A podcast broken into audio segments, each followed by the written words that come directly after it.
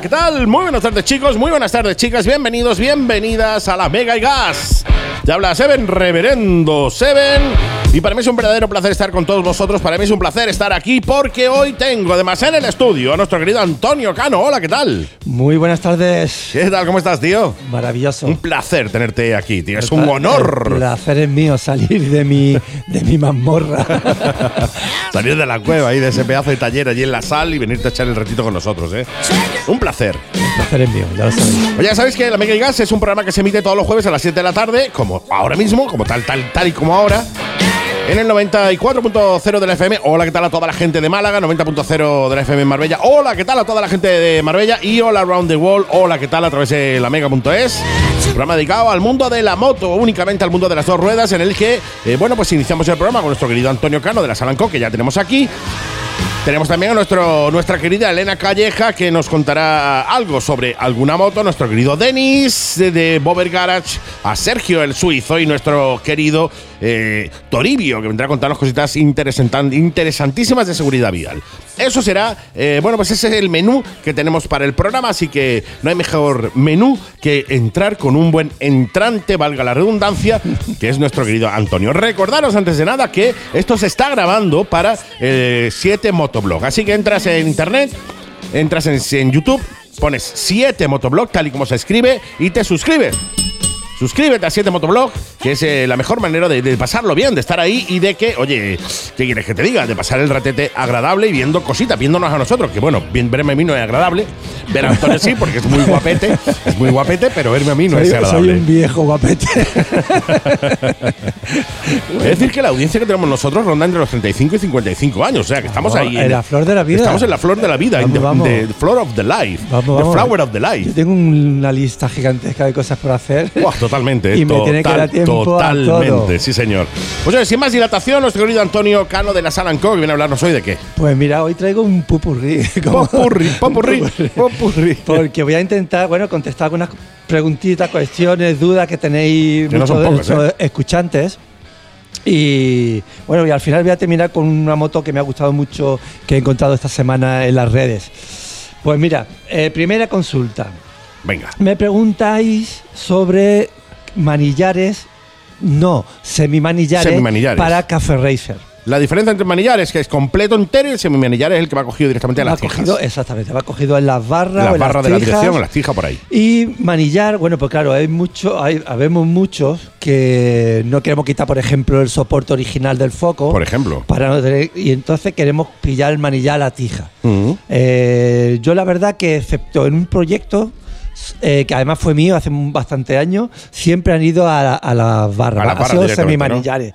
Pero eh, est- estos marillares, que se suelen llamar de tres piezas, porque forman como una U, que es la que va cogida a las torretas, y de ahí salen los dos manillares. Eh, eso ahí, en muy baratos, en- de cualquier marca, cualquier proveedor lo encontraréis. Eh, lo que ocurre es que yo personalmente hay un modelo que me encanta y os voy a contar por qué.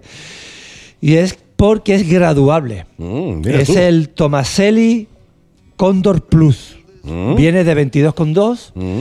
y el precio no es barato, ah, oscila entre los 140 y 150 euros. Lo que pasa es que tener en cuenta que no estamos cambiando manillar mm, constantemente. Es una Claro. pieza que normalmente se pone y ya se queda en el proyecto. Entonces merece la pena eh, pues pagar casi el doble, pero mm, tenéis un manillar que os da la posibilidad de llevar una moto Café Racer, pero con una postura muy cómoda. Mm, bien. No Bien, pierde bien, la bien, estética Café Racer de manillar bajo, pero eh, al ser graduable, pues os permite ponerle un poquito más recto. eh, depende cómo os pille, que tenéis un vago Más rectito. altito, que, Que hacéis tenéis un 30 viaje- años, 30 años, más eh, bajito. más bajito, que hacéis un viaje rápido, largo, pues y así. Bien, me mola eso, ¿eh? El- mira, yo la cuando lo compré por primera vez, lo tuve que pedir a Estados Unidos. Alucina. De Italia fue a Estados Unidos y de. Estados Unidos a España. Con lo fácil que mandarlo de Italia a España directamente. Pero no había proveedores aquí en Claro, España. claro. Hoy en día ya sí. Ah, Hoy en día bien. ya sí. De hecho, yo, por ejemplo, creo que es en CR59. Ujú. Creo que lo he visto. Eh, y ya os digo, si buscáis diferentes proveedores, entre 140 y 160. Mm, mola, mola. Bueno. Tomaselli Condor Plus. Exactamente. Pedazo de semimanillar. Exactamente. Mira, de ahí pasamos a otra consulta, que esto es bastante importante, porque ha variado, sabéis que el tema de las homologaciones, los criterios van variando. Sí, desgraciadamente sí. Un día es blanco y otro día es negro. Entonces, hace unos años podías poner cualquier cuenta kilómetro sin homologar siquiera, cambiabas y punto. Mira tú. Eh, desde hace un año para acá eh, sabéis que hay que homologar cuenta kilómetro. Mira, ya no vale el comprar un cuenta kilómetros del de AliExpress que te mole mucho, que hay un montón y muy chulos, tío. Hay cosas muy, muy guapas, cuenta revoluciones, cuenta kilómetros y tal, que digitales, hay cosas excepcionales. Y, ya no vale. Oye, hasta de buena calidad, ¿eh? Sí, sí, sí. O sea, eh, no es que AliExpress del chino. Bueno, es que todo, lo que compres, todo lo que compres tú va a ser del chino prácticamente. No hay, hoy en día casi todo viene de, fabricado del mismo sitio. Es verdad que yo siempre lo diré y además tú lo, tú lo apoyas también, pues lo has dicho alguna que otra vez. Hay cosas que son estructurales de la moto que no es recomendable comprarlas de eh, tiendas de ese tipo. Por ejemplo, un semimanillar, una estribera. ¿Por qué? Porque si la calidad no es buena, eh, puedes partir el semimanillar. Claro. O puedes partir las estriberas, o puedes partir un manillar. Así que hay cosas que nosotros no recomendamos que eh, compréis de ese tipo de tiendas. Exactamente. Eh, lo que ocurre es que, bueno, también sorprende el hecho, ya te digo, de que cada vez están viendo cosas de más calidad. Sí, sí, sí. por ejemplo, yo hace poco probé, porque vi, vi un portamatrícula que me pareció muy chulo y por lo que valía dije, oye, voy a probar, voy a pedirlo. Vamos a ver qué tal. Oye, lo pedí y viene un, un, soporte de aluminio con diferentes regulaciones, trae hasta la luz de matrícula que no vale, se la tienes que quitar porque no está homologada, pero yo cogí lo desmonté y he utilizado las piezas para diferentes cosas. Mira tú. Es decir, he jugado un poco con con la imaginación. Sí, no, totalmente. Eso sí, mientras que no sea estructural, insisto, ¿no? Si vas a comprarte un manillar, prefiero, preferible comprártelo en una tienda que te, dé confianza y garantía Exacto. antes que. Sí, porque eh, vienen las aleaciones, el manillar tú lo ves igual, pero no lo es. Claro, claro. Son más, más, finos. la aleación es la, misma, la soldadura a lo mejor está igual y puede partir por algún lado. Bueno, pues mira, como estaba comentando, eh, los cuentakilómetros de hoy en día, bueno, pues todo el mundo, todo el mundo sabe que ya, bueno, tienen que ser homologados. ¿Qué ocurre? Que han dado otra huerta de tuerca. Ya no vale la homologación que traía habitual. Vale, ahora, tiene que llevar dos homologaciones. Madre mía. Una, la E9, que es la, electrónica, es decir, la que dice que ese, la electrónica de ese cuenta kilómetros contra revoluciones no va a modificar nada de la moto. Y otra, que es la de calibrado, que es la homologación K de kilo BR que esa homologación lo que hace es decirte que cuando marca un kilómetro el cuenta kilómetro es, que es real. ¿Vale? Que no hay variaciones en cuenta kilómetros o en revoluciones. Eh, vamos a ver. Esto volvemos a lo de siempre. Hay cuenta kilómetros por ahí como rocoso eh, que tú mismo calibras. Es decir, tú mides el diámetro de la rueda, lo, lo, lo codifica en el cuenta kilómetro y automáticamente se calibra. Ya esto no vale, ya tiene que venir. Calibrado ya de casa. No, calibrado de casa no. Que, bueno, homologado. Que, la homologación diga que lo que tú también estás haciendo eh, está ya está certificado. Cada día, es más difícil, ¿eh? Es decir, sí hay que tener cuidado. Hay que tener ¿eh? cuidado porque ya te digo, a mí me ha pasado las últimas tres motos que homologué dio la casualidad que homologué las tres a la vez y aunque llevan diferentes cuentas kilómetros, ninguna llevaba la segunda homologación. Porque yo no me, todavía no me había enterado de eso. Y tuve, bueno, tuve, fue la última vez que he podido homologar porque ya tuve que decir, no, oye, eh, son tres motos, no me lo había advertido. Claro, claro, claro. Y me la homologaron, pero desde entonces ya ya te digo, hay que poner, tiene que llevar cuenta kilómetros, dos homologaciones. Vaya tela. Eso viene por detrás, por detrás viene, debe venir grabado. Exactamente. Mira, otra cosita que esto es más bien estético. todos habéis visto que los franceses pueden llevar en sus vehículos los focos amarillos. Sí, correcto. Con la lente amarilla. quedan muy chulos, ¿eh? Quedan estupendos. Sobre todo para rollo café racer. Exacto. Eh, Entonces, y tal, queda muy, ya hace unos años, bueno, pues eh, exactamente, se suele ver en algunas, sobre todo en las motos francesas. Con las cruces, con la cinta ahí en cruz Exactamente. se le pone la cinta, que ¿sabes por qué se le pone la cinta? Sí, porque en, eh, en carrera antiguamente los cristal, eso era cristal, no es plástico. Entonces, si caía la moto y rompía el cristal, por lo menos que la cinta aguantara el cristal y no se desparciera. Te veo, te veo puesto, te veo puesto. yo he aprendido, estoy aprendiendo mucho de ti, Antonio. Bueno, pues mira, resulta que aquí en España, bueno, la moda se ha, se ha venido para España y se muchos queremos poner foco amarillo en nuestras motocicletas. Sí, sí, sí. Eh, pregunta, ¿son homologados en España? ¿Se pueden poner? Pues la respuesta es que sí. Mira tú. Sí. Pensaba que no. La- pues para que tú veas, en la normativa ahí hay un vacío y se pueden poner los focos amarillos. Realmente alumbran bien, o sea, eh, yo me da, igual. me da igual, ¿no? A mí me da la sensación igual. de que eso, como siempre todo el mundo le pone luz blanca, me lleva a poner LED con blanca, luz blanca, y de buena primera, focos amarillos, digo, al igual es que alumbra menos, ¿eh? No, no, no, exactamente igual. Aquí en España se podía poner en los focos para antiniebla. Sí. Pero si hay, si hay, ahora mismo solamente he encontrado proveedores de estos focos para las BMWs clásicas. Mm, mira tú. R100, R80, R65, todas las barras, que suelen- yo veo un foco clásico todavía. Entonces lo que se suele hacer es poner la lente amarilla Ujú. y cambiarle la bombilla y ponerle una bombilla de LED. Claro. Entonces se, se moderniza un poco el foco. Claro, pues sigue manteniendo el amarillo de la lente, pero seguro la bombilla es distinta, claro. Mola, mola eso, tío. Entonces, bueno, ahí aquí os he podido traer una buena noticia, Mira, mira. porque normalmente todo Mira. lo que va relacionado con la, con, la, IT con la ITV y la homologación son malas noticias. Exactamente. Escaparla cada vez más. Exactamente. Bueno, Bueno. pues mira, otra cosita que me habéis preguntado y además con mucha razón porque puede volverte loco. Todo el mundo conocéis eh, los nuevos intermitentes, gracias a, los nuevos sistemas de LED. Bueno, pues se ha podido. La- Todas las marcas han ampliado sus catálogos con intermitentes para los puños. Me encantan. O sea, los intermitentes para los puños son los intermitentes que van eh, a al- pegado, bueno, al final lo que sería la contrapesa Exactamente. de- del, del puño, pues sobre todo para motos deportivas, ¿no? Que son los que llevan más contrapesa, eh, llevan al final del puño lleva una contrapesa, pues se sustituye esa contrapesa por un intermitente, que a mí personalmente me encantan. Eh, sí, ahí- o sea, me encantan, ¿eh? Ahí hay unos intermitentes de motos Pero yo no sé si a, la, si a la mía se lo puede poner, porque la mía ya tiene el manillar de un metro. Entonces, claro, no. Sí, sí, creo que el máximo en ancho de manillar creo que era un metro. No sé si es un metro más en lo intermitente o puede homologar cualquier cosa. Mm, No lo sé, tendría que mirarlo. De, todas maneras, ten en cuenta que tú tienes mucho espacio de manillar. Sí, podemos te- cortar. Exactamente. Corta Puedes y- cortarle el grueso de los, de los, de los intermitentes. lo metes pa' dentro. Mantiene, mantienes y ya está. Están muy Bueno, guapos, tío, Por me lo que quería comentar respecto a estos intermitentes, que ya te digo ahí de la marca Kellerman, Moto Moto Gadget, Gadget. unos intermitentes espectacularmente Sí, sí, bonitos. Eh, lo hay para motos más, el, el- el diseño, motos un poco más custom, Sí, sí, motos sí. más clásicas o motos más modernas. Bueno, pues resulta que estos intermitentes solamente valen para delante.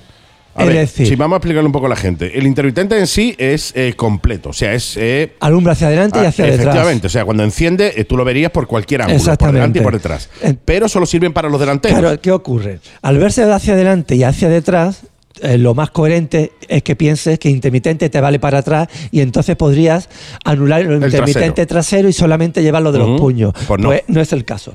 Resulta que solamente hay con doble homologación, tanto para adelante y para detrás, unos intermitentes muy clásicos que había para las BMW también, que era como una, una esfera Sí, una especie y- de pelota. Exactamente. Esto se montaba en las BMW y se montaba en muchos otros modelos, sobre todo custom. Esas sí llevaban doble homologación. Todos los intermitentes actuales solamente llevan homologación Delantera. delantera. ¿Qué ocurre cuando vas a homologar? Que te lo tiran para atrás. Claro, porque se ve también por detrás. Exactamente. Entonces lo que habría que hacer sería tapar la parte de Eh, atrás. exactamente. Yo lo que hago cuando voy a homologar estos intermitentes, cojo cinta aislante negra, Ujú. Se la pego en la parte trasera Claro, en el interior del intermitente, claro, para que no se vea por fuera. Exactamente. Y solamente se ven desde puño hacia adelante. Claro. Te- en la homologación te exigen que haga un vídeo. Claro, claro, que ellos lo vean en vídeo, ¿no? Que lo vea bien. Exactamente. Pero de esta manera sí lo puedes poner. Y sabiendo eso, ¿por qué no hacen eh, los fabricantes intermitentes así? Sería muy interesante. Porque, claro, sería sí. muy no, pero el interesante. tema es que, claro, yo creo que no lo hacen porque la homologación, esta es solo aquí. O sea, en el resto del mundo no. Eh, no, no. En, Europa, teóricamente, las homologaciones son las mismas. Lo que ocurre, digo, en, en componentes. Lo porque de hecho, fíjate, Kellerman y Motogadget son marcas alemanas. Sí, sí, sí, lo sé. Entonces podrían haber hecho intermitencias Así. Así. O sea, que tuviese tapado ya de por sí la parte Claro, trasera. de- porque de hecho saben que hay dos homologaciones diferentes. Eh, no sé si es incluso por tema, tema de técnico que quizás parezca como que se van a ver menos desde detrás, que No no, sé, sé, porque no ya sé. existen. Curioso. Es decir, ya existen. Los, los clásicos lo- la tenían. Entonces no, no, no eh, me pierdo un poco con el tema de las homologaciones, ya lo sabéis. Sí, totalmente. Que en mi, Es en pa' mi- perderse, ¿eh? en mi, mi, mi- mi- vamos, mi espinita. Pero bueno, Venga, para, irse, para ir terminando. para ir terminando, os quiero hablar de una moto que os he comentado que me ha alucinado. La he Ujú. visto, la he- me la he encontrado por casualidad esta semana en las redes sociales. Sabéis que soy enamorado de la nueva Royal Enfield, Sí. tanto de la Interceptor como de la Continental, aunque bueno, me, me- me- me- tira un poquito más la Continental. Sí. Rollo más californiano, ingle- parece un rollo más rollo inglés auténtico. Sí, sí, total. Bueno, pues hay un- una familia que se llaman Foxtrot Moto. Ujú. Foxtrot eh, como el baile. Sí, sí, sí. eh, que no sé si alguien sabe bailarlo. Yo no, yo no, yo no. Bueno, pues esta familia han cogido una Continental, en, particularmente la que tiene el depósito pintado negro y rojo bicolor, Mm, Qué bonito. y han hecho una de las scrambles más bonitas que he visto en mucho tiempo. Eh, han hecho, bueno, de- guardabarro delantero cortito, un cubrecarte de aluminio, ruedas potentes, creo que son unas eh, por- Ruedas de eh, tacos, son ruedas de ruedas tacos. taco, eh, bien. eh, un foco delantero de LED y han hecho un trabajo de, de escapes por la parte superior Brutal. Con, con un protector Sí, sí, sí. de aluminio Sí, remachado, Sí. perforado. De hecho, eh, la imagen que me está enseñando a mí ahora cámara, a mí directamente, la vamos a enseñar en cámara. o sea que- Exactamente, vais a flipar. Sí. Eh, podéis encontrar Foxtrot con X guion bajo moto. Eh, es de verdad una moto. El, el- Impresionante. el manillar creo que ni lo han cambiado. Me parece que es el manillar original. Eh, unos pequeños relojes, pero con muy poquito, como ya hemos comentado algunas veces, esta moto con muy poquito le hace Le brutales, haces, hace unas sí. personalizaciones tremendas. Sí, eh, sí, sí, sí. De hecho, mm, el otro día estuve en Bimoto, y que es un taller de aquí de Málaga de moto, que saludo a Juan. Sí, un abrazote, Juan. eh, un tío encantador y un profesional. Y tenía, de hecho, estaba haciendo una Royal Enfield Scramble allí. Oh, mira tú. Y empecé a comentarle, bueno, pues lo que lo que pienso de esa moto y me dijo, mira Antonio, es la moto que hay que comprar ahora y guardarla. Sí. Dice, en muy poco tiempo esta moto va a empezar a revalorizarse muchísimo porque está de- hecha de muy buena calidad. Mm. De hecho, ya creo que hay kit para potenciar la 900. Mm. Es decir, ya se puede jugar con ella. Puedes jugar con ella, sí. Así que, os invito a buscarla. Foxtrot-moto. Fantástico, qué maravilla, tío. y yo creo que esta semanita he terminado ya. Qué maravilla, pues oye, encantadísimo de tenerte por ahí por el estudio, encantadísimo de, de que nos soluciones dudas a los oyentes y que nos des tu granito de arena a nivel también de eh, aportación a la comunidad de una moto nueva, Bueno, una, pues una personalización nueva que la gente lo pueda ver y tal. Como ya sabéis, lo hemos dicho antes al inicio de- del programa, eh, se está grabando la sección, se subirá eh, mañana viernes para que la podáis ver en YouTube. Por tanto, vais a poder ver esta Royal Enfield también en foto para que sepáis realmente de lo que estamos, de lo que estamos hablando si ahora no sabéis eh, cuál es. Por mi parte, un verdadero placer, mi querido Antonio. Y Espero que la la semana que viene te vengas otra vez. Pues Ajolá. lo intentaré. Si no, la por siguiente. teléfono. Sí, no, cuando podamos, pero siempre aquí los jueves en la Mega y Gas. Gracias, Antonio. Nos escuchamos Gracias la a semana que viene. Cuidaros mucho. Un placer. Venga, un abrazo. Gracias. Hasta luego. Boutique Motos. Descuentos de hasta un 35% en primeras marcas. Alpinestar, Leo Vince, Gibi, HJC, Malossi, Scorpion, Shark, Tucano Urbano, V4, Overlap, etc. Y si tienes alguna duda, escríbenos o llámanos a nuestro teléfono con WhatsApp 633 70 73 95 y en nuestro Facebook como Boutique Motos. Estamos aquí para ayudaros. Y si el confinamiento no te deja venir, no te preocupes. Nuestra web no descansa. Haz tu pedido en boutiquemotos.es. Boutique Motos, calle Hermanos Lumier 9, Polígono Santa Bárbara, Málaga. Infomoto. Noticiario e información motociclista. Sin más dilatación, comenzamos con las noticias de esta semana. Comencemos.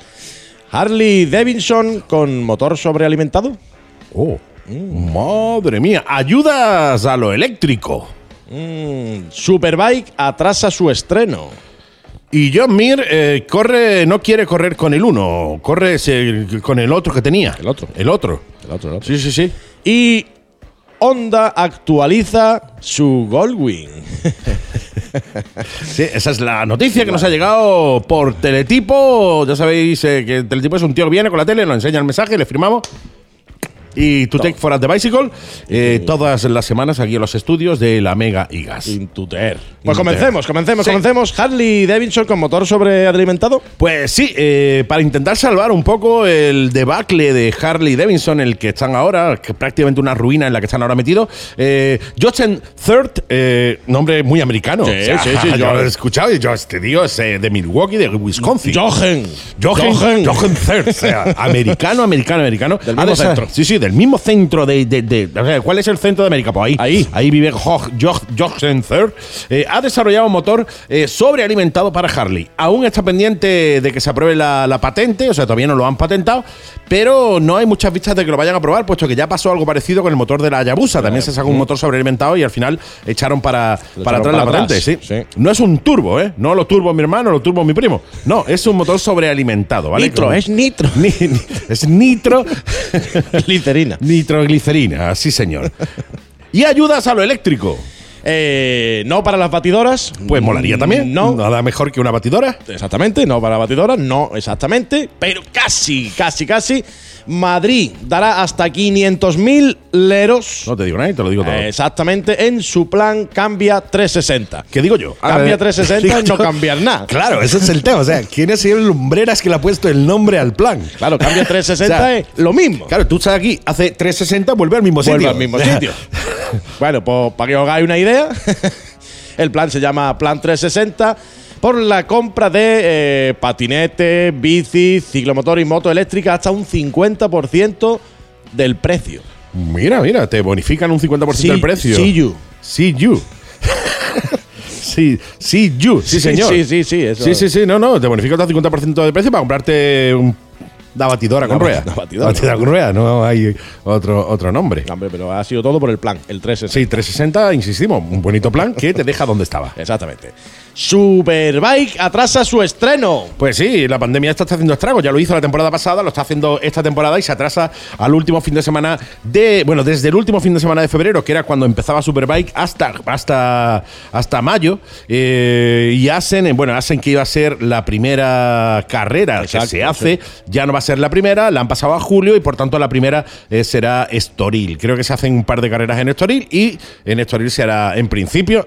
Principio, salvo error u omisión, o que esto siga O, para adelante. o cambio, o cambio. O cambio se hará ahí. Eh, hacen, bueno, pues Holanda tiene ahora mismo unas restricciones brutales y hasta julio no permiten hacer eventos con eh, gran público. Por tanto, o hasta mayo. No sé si era hasta mayo o hasta julio. Y al final, pues bueno, al fin, el último fin de semana de julio es cuando eh, tocará eh, Asen, allí directamente. En principio, pues empezamos en mayo en Estoril con el grandísimo mundial de Super Bikes que mola One Harta, ¿eh? One Harta Very Much. Uh, mola un montón. A- lot. Super Bike, Super Bike, sí. A lot.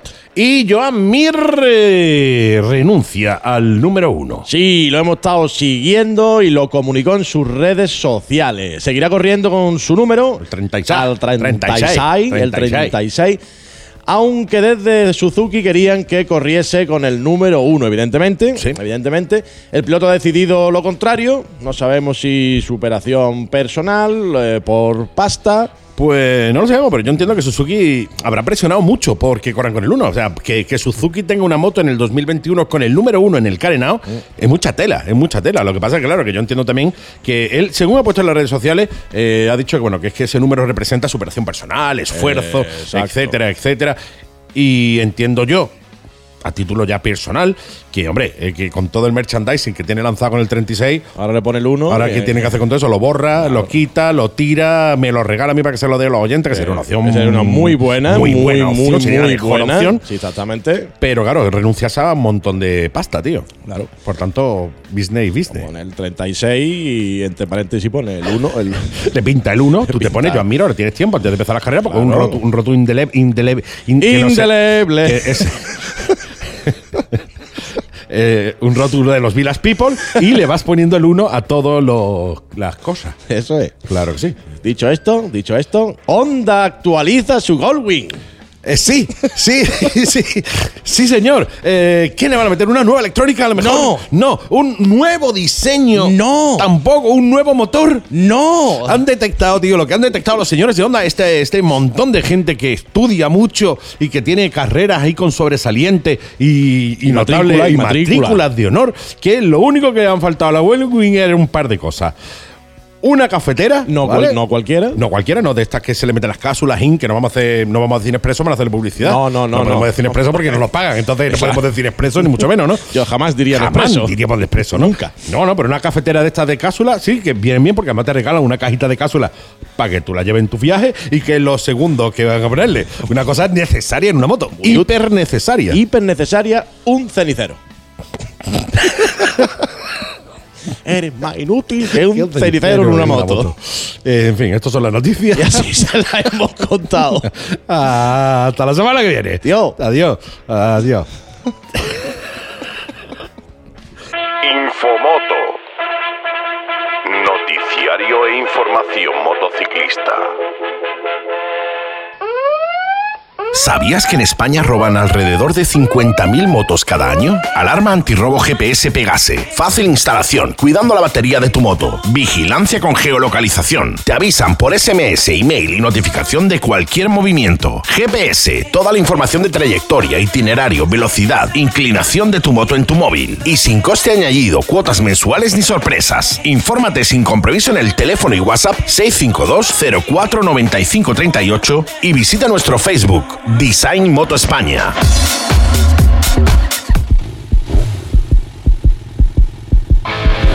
Y ya, ya, ya debemos de tener al otro lado del hilo telefónico a nuestra querida piloto probadora. eh, mej- la mejor piloto probadora. Le voy a decir en inglés, pero quiero que me entienda toda la comunidad hispanoparlante. La mejor piloto probadora all around the world. Esa piloto probadora que ya están eh, tentándola todos los pilotos y todos los equipos de MotoGP, Moto 2, Moto 3, Moto 1, Moto E y Moto de agua. Todos están tentándola para que les pruebe sus motos. Ella es nuestra enorme, gigantesca, eh, fantástica Elena Calleja. Hola, ¿qué tal? Hola, buenas tardes. Muy bien, muy bien. Un placer, vida, tenerte, como siempre. un placer tenerte por aquí de nuevo, un placer de nuevo, eh, porque además hoy vamos a hablar de una moto que nos mola mucho, a mí me encanta. Es la Kawa, la Ninja 1000 SX, no sé qué, no en cuanto, más o menos, ¿verdad? Sí, eso es. Y le añadimos Tourer Performance Eso. o Performance Tourer. Performance que Tourer. es un, equi- un equipamiento aparte que lleva la Ninja 1000 SX con sus extras correspondientes económicamente también, claro. Claro. Pero bueno, que la he probado a full como siempre suelen entregar las motos de prensa y lleva más componentes de lo, de lo que lleva la, la de serie, ¿no? Mm. Maquinón, y ¿eh? A mí es una, es una de las motos que más me gusta, me parece estéticamente una brutalidad y después tiene que ser una moto rutera, rutera, ¿eh? rutera y deportiva, que es lo importante, el, el que quiere conjugar el poderse ir de viaje con pasajero, con maletas, tal, y luego quiere disfrutar de una conducción deportiva, la verdad es que es perfecta para todo, guay. para todo. Tú. Solamente le he sacado un defecto que lo voy a decir ya. Y te lo quitas de y en medio, ¿no? que las la- lo voy a decir ya porque luego todos son virtudes. Entonces, para que luego no se me olvide, las estriberas del pasajero están demasiado encajadas entre la maleta y el pie del conductor. Entonces, Ujú. el pie del pasajero tiene poquito espacio. Ujú. Es la única pega que le he podido poner a la moto. O sea, si llevas atrás algo. a Romay con un 54, te toca, no puede poner el pie de la estribera, ¿no? No, no, ahí lo tendría muy complicado, ¿eh? Muy complicado, porque yo tengo un 40 de pie, que es una talla más o menos normal, y me he sentado detrás y daba con el pie del piloto que... Es que para probar el asiento trasero me tengo que, meter, que poner atrás. Eh, está claro, nada, nos cortaremos los pies por la mitad. Los que tenemos más de un, los que tengamos más de un 38, nos cortamos los dedos y ya está, no hay problema. Nada, pues nada, algo habrá que hacer. Pero bueno, que es, es lo único, a ver, que los, los pies los puedes poner, pero que no te deja tampoco, o sea, el talón te da con la maleta, ¿sabes? Está un poquito encajada la estribera atrás, pero bueno. Bueno, Por lo demás, increíble, o sea, de verdad. Y diréis, es que siempre dice increíble, es que lo que pruebo es increíble y no puedo decir otra cosa y cuando tengo que sacarle un defecto lo saco. Pero es que a mí, partiendo que la marca me gusta, porque sí que es verdad que son motos fáciles que arrancan a la primera, que esto es una cosa muy importante, que no te dan ningún problema, que son muy dosificables, muy rápidas, tienen buenos frenos, entonces como el conjunto es bueno, pues no puedo decir que la moto sea mala ni que vaya mal, al contrario. Entonces, bueno, con toda la tecnología que ha incorporado actualmente Kawasaki a las motos, pues va mejor todavía, ¿no? Aparte que esta lleva cosas que no llevan la Z900, o sea, lleva- la tecnología es la misma básicamente lo que es el, el cuadro, que es la pantalla TFT esta nueva que han incorporado, con la app de Rideology de Kawasaki, que es eh, para el tema de GPS y todo eso, y desde ahí puedes manejar también los controles de la moto. Tenemos cuatro modos de conducción, eh, tres de ellos son están prefijados de fábrica, que son el, el Rain, el Road y el Sport, que llevan el control de tracción y la entrega de potencia ya todo regulado desde fábrica, y luego está el Rider, que es un modo totalmente personalizable, que sí ya le tienes que hacer desde el, desde el teléfono. Y son 1043 centímetros cúbicos y una potencia de 142 caballos a 10.000 revoluciones.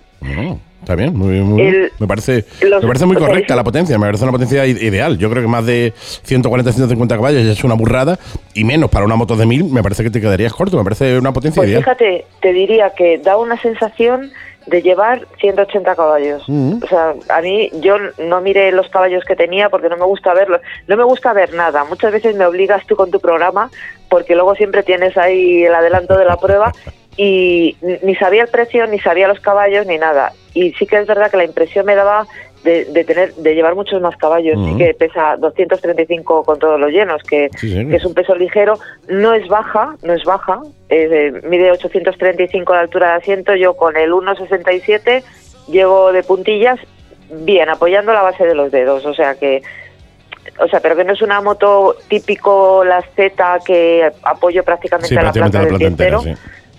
Y sí que es verdad que el asiento, luego tienen un asiento un poquito más eh, bajo, ¿no? Y un asiento confort. Son súper confortables, tanto el delantero como el trasero. Ujú. Y la posición de conducción es muy erguida, muy erguida. La cúpula es alta. eh, para Lo que pasa es que como va el asiento tan, tan... La posición es tan elevada, para protegerte de la cúpula, pues casi que te tienes que agachar un poquito, ¿no? Claro, en una posición más deportiva. Claro. Y bueno, he cogido carrerilla y es que estoy emocionada con la moto, la verdad. No, no, es Eh, que, ya. vamos, a mí siempre me ha gustado. De hecho, eh, una moto que, oye, a nivel de, de, de- de motos touring, me parece de las más bonitas que hay y de las más resultonas. Me parece una moto agresiva, que tiene su punto de agresividad, Sí. con el carenado además bastante picudo y tal. Y sin embargo, una moto que tiene pinta de ser muy, muy cómoda para ir, eh, para eso, para un trayecto largo. Sí, sí, y, y además luego, claro, la ves con las maletas y dices, bueno, pues esto es una turística, es una turística, pero es que con maletas y sin ellas, o sea, es que además el, el quitar las maletas es súper fácil y le quitas las maletas y el aspecto es de una Ninja 1000, nada de tourer ni nada de esto, ¿sabes? Y muy muy confortable de verdad que todo se maneja desde en esta desde la piña izquierda Que lleva ahí los controles, lleva control de crucero, lleva nivel de inclinación, te va midiendo, Mm. que eso no me gusta llevarlo puesto en la pantalla porque Sí, va más pendiente de, cómo, de cuánto vas inclinando que otra 30 cosa, ¿no? grados, 35, sabes que al final luego te, te distrae mucho de la conducción, pero bueno, lo he puesto para probarlo y nada, pues eh, todo, eh, autonom- nivel de autonomía, modo strip, la pantalla se ve estupendamente, como todas las que, bueno, es el mismo modelo en todas las motos ahora mismo de Kawasaki y que era el, defecto que tenían las motos anteriores, ¿no? Que, que llevaban una pantalla mucho más analógica y que Mm. no que no tenía el mismo digital, sin color, sabes que era Sí. un poco más sencilla, ¿no? Muy, muy espectacular, de verdad. Eh, una, unas buenas suspensiones, doble horquilla invertida con ajuste en extensión y en precarga, el mono- amortiguador con botella de gas. Es que el conjunto, de verdad, que, que es, eh, es perfecto y merece la pena, que además Kawasaki sí que lo facilita, que la gente que esté interesada en una moto de este tipo, que, que la pruebe. Que se dé una vuelta, Lo sí. que es... Perdona, dime. Que se dé una vuelta. Eh, Ka- Kawasaki eh, es más dada a eso, a, a- a- a cederte a hacer motos para probarlas, etcétera. No todas, obviamente, pues dependen de que cada concesionario tenga esa moto de prueba. Claro, no te van a dejar una moto eh, de las que tengan sin matricular, pero que si tienen la, la posibilidad de probarla, date una vuelta, ¿eh? Sí, la verdad es que... Y lo que sí que tampoco estoy muy de acuerdo es con el consumo, porque he estado mirando la página y pone que 5,8 Ujú. y ya los quisiera ella. Porque a mí me ha subido a 6,7 el consumo, o sea que sí que es verdad que te incita Abrirle. a una conducción, sí, deportiva que mola, ¿eh?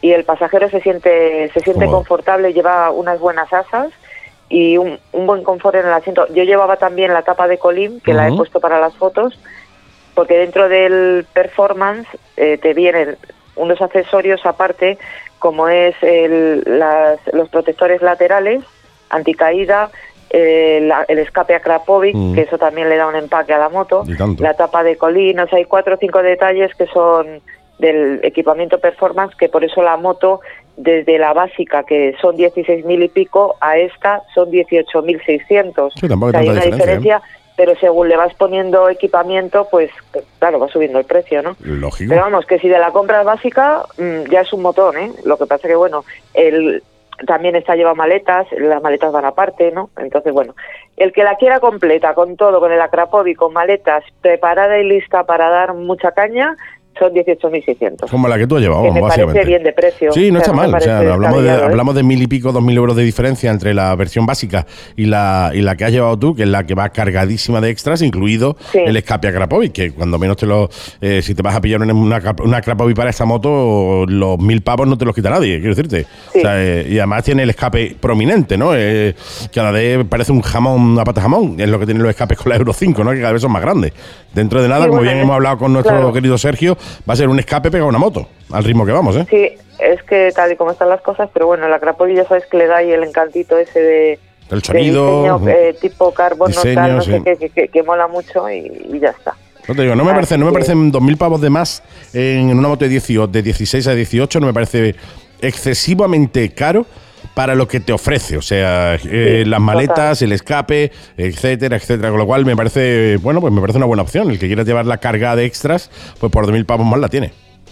Sí, y además eh, se maneja perfectamente por ciudad, es rápida en autovía, en carretera de curvas mantiene la trazada que es una locura, o sea que, que es, en conjunto la verdad es que no no le puedo poner ninguna pega, ninguna manetas regulables, que además que digo lo de las manetas porque me estoy acordando que estaba tocando el freno el primer día y digo, uy, qué lejos está, qué lejos está, porque depende de que se suba, lo va tocando y lo van dejando.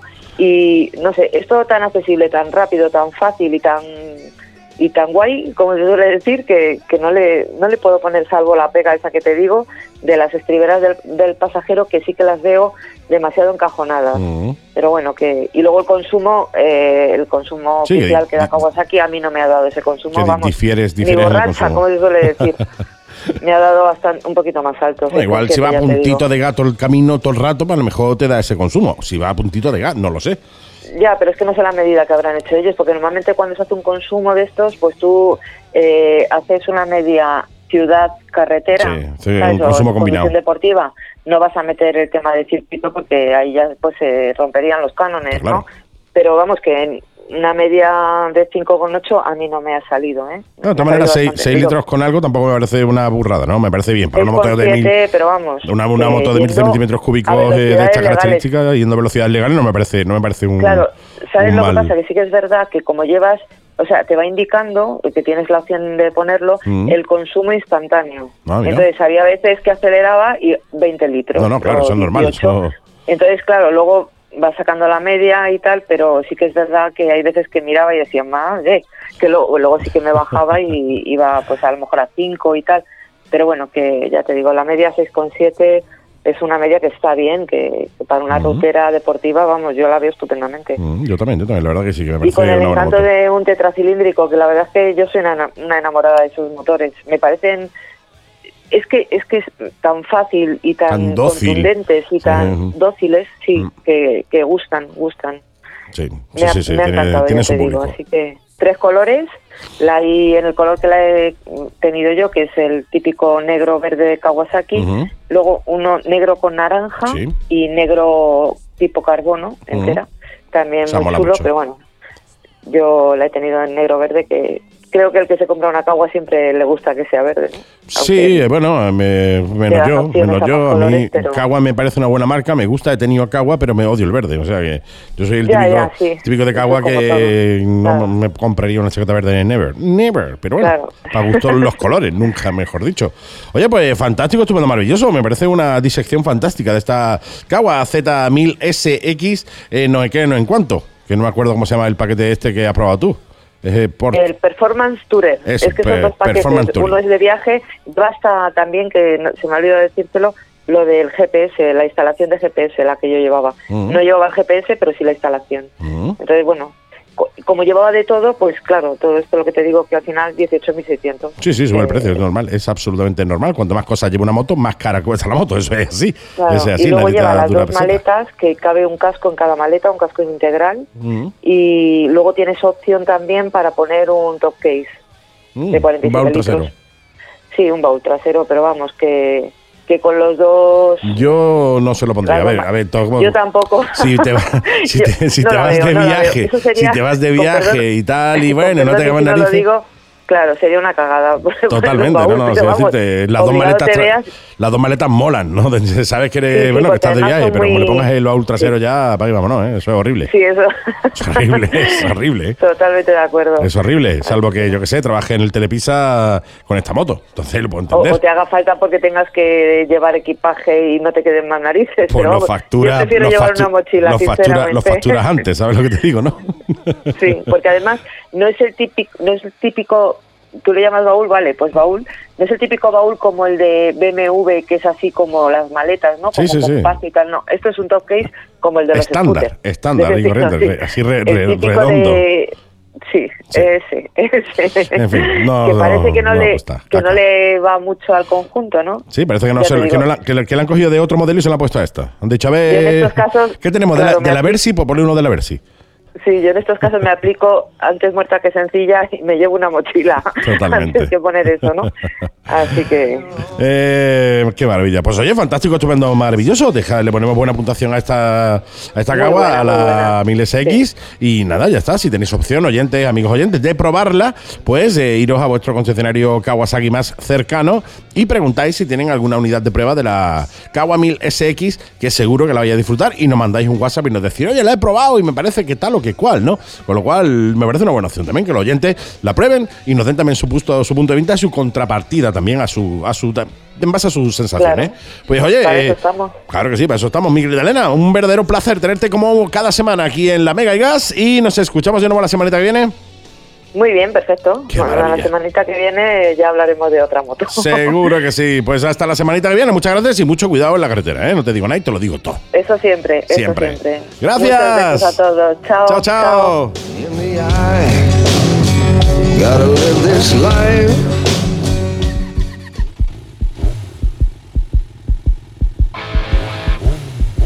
Y ya debemos de tener al otro lado del hilo telefónico a nuestro Traveler Man, ese hombre que cogió un día, se fue con unos colegas a Estados Unidos un mes y se hizo una ruta por USA, por los USA, que es nuestro querido Denis. Hola, ¿qué tal? Buenas tardes. Hola chicos, ¿cómo va la cosica? Muy bien, tío, encantado de tenerte por aquí, encantado de nuevo, de nuevo, de nuevo de, de- de poder contar contigo y tu sapiencia. Es que he aprendido la palabra hoy, ¿vale? Eh, sabiduría y tu experiencia en el mundo del traveling all around the world. Traveling, traveling in the United States. Yes. Sí, sí, sí, sí, sí. Yeah, yeah, yeah, very well, Fandango. Bueno, hoy nos vamos, hoy nos vamos a un pueblo bastante peculiar, a una zona bastante guay que tenía yo ganas de llegar aquí. Ah, porque la tú. verdad que me lo pasé súper bien. Y, y seguro, seguro que mucha gente, ¿no? Porque, le- le- bueno, eh, está claro que el mundo motero es algo más masculino que femenino, ¿no? Sí, por desgracia Eh, sí, aunque ya todo- está cambiando todo, ¿eh? Tenemos muchísimos Sí, oyentes, muchísimas oyentas. todo. Y a, y a mí me encanta, a mí me encanta que las féminas se unan lo que viene siendo este movimiento, ¿no? Sí, sí, Eh, totalmente, ¿eh? Vamos, el, el toque que pone una mujer no lo pone un hombre. ¿sabes lo que te digo? Never, eso está claro, claro, eso ¿no? está clarísimo, vamos. Eso está clarísimo, vamos. De hecho, tenemos muchísimos, mujer muchísimas casa, Mi oyentas. casa sería un desastre. No, no, yo, a mí, la mía no existiría que, directamente, ¿no? Yo siempre he dicho que yo estoy aquí no, no. Y, y soy lo que soy gracias a, a quien tengo detrás, ¿no? Que es Raquel, o sea, eso lo tengo más claro que el agua. Eh, Hombre, hay un refrán que dicen, detrás de un gran hombre siempre hay una gran mujer y es mentira. Es al lado, Al lado, de un gran al lado, al lado, sí, señor, sí, señor. mujer. Totalmente, Este refrán no. se inventó en los años 20, seguro. Seguro. Y eso hay que modernizarlo. Al laico, no a- Sí, sí, a- sí. al laico. Al laico, sí, Pegándote collejas para que recojas la mesa y te duches. Dúchate. y para hacerte, eh, entonces- eh, que no, no, que poder levantar el culo de donde estés y hacer cosas, ¿eh? Exactamente. Sí, señor. Y Tamarica, si te está escuchando. Te quiero, cariño. Qué maravilla. Vamos. Qué maravilla. Besitos, besitos a tus chicas, por cierto, ¿eh? Sí, señor. Oye, hoy nos vamos a un sitio que eh, tiene marca de ropa. Ropa, de ropa. Eh, tiene eh, marca de ropa. En su tiempo fue ropa medio kinky. Cortez. Cortez, ¿no? Cortez en Colorado. Colorado, el gran sí. estado de Colorado. De Red One. Sí, que es todo muy colorado. Sí. Eh, allí es todo muy colorado.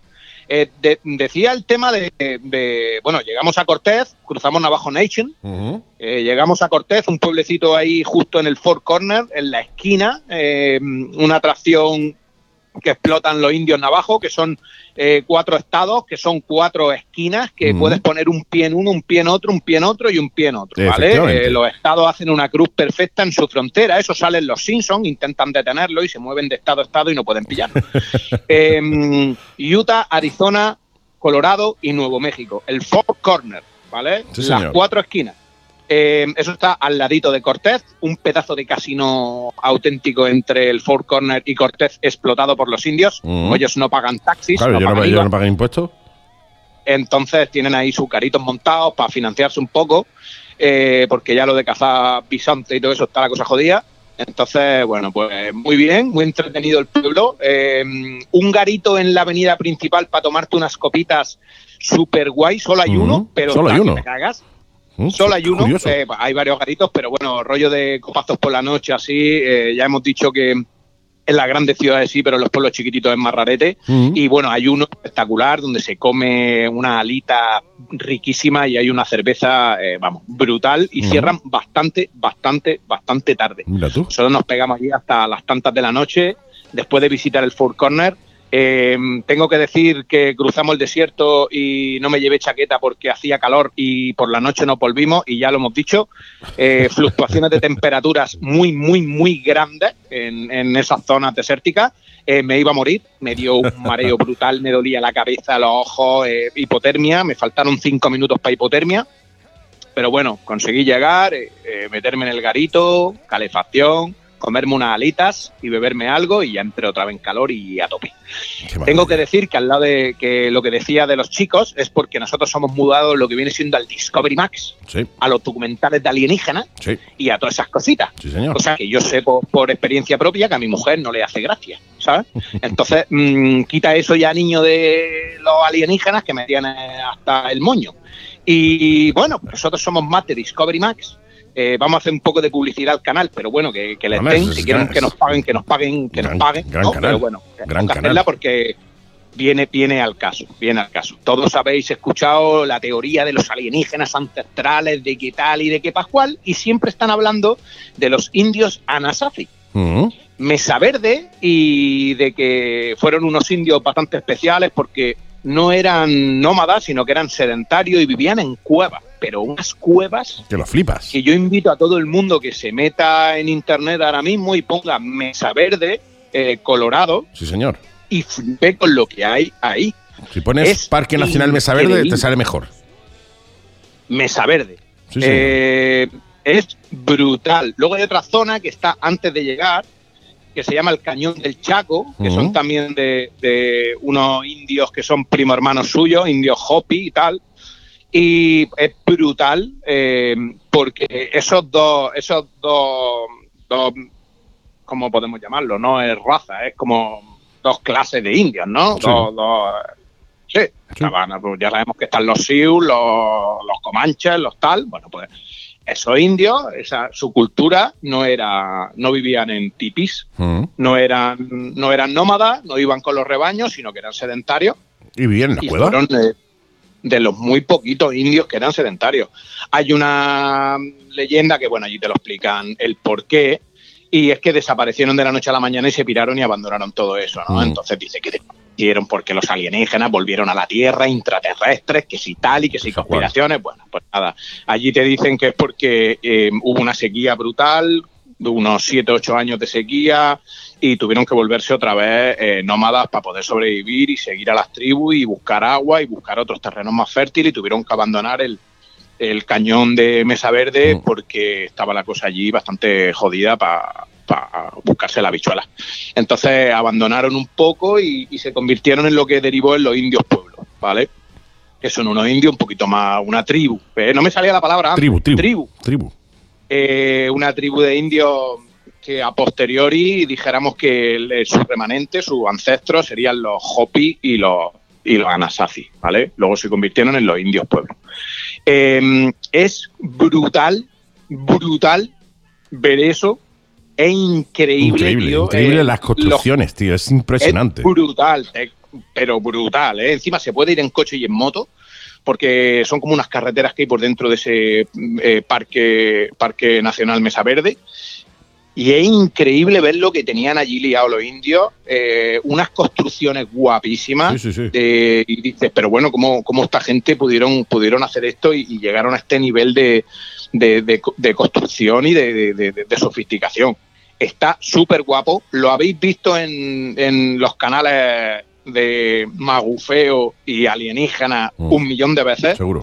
Eh, y ya os digo, si os metéis en internet y ponéis Mesa Verde, os daréis cuenta de lo que estamos hablando, porque si sois dados a este tipo de canales, eh, lo habéis visto un millón de veces. O sea, o sea, no paran de sacarlo como que eso, bueno, que vinieron del cielo y de Marte y de las estrellas. Y, Sí. Que no era, no, no- no era normal hacer lo que hicieron con los medios que tenían, ¿eh?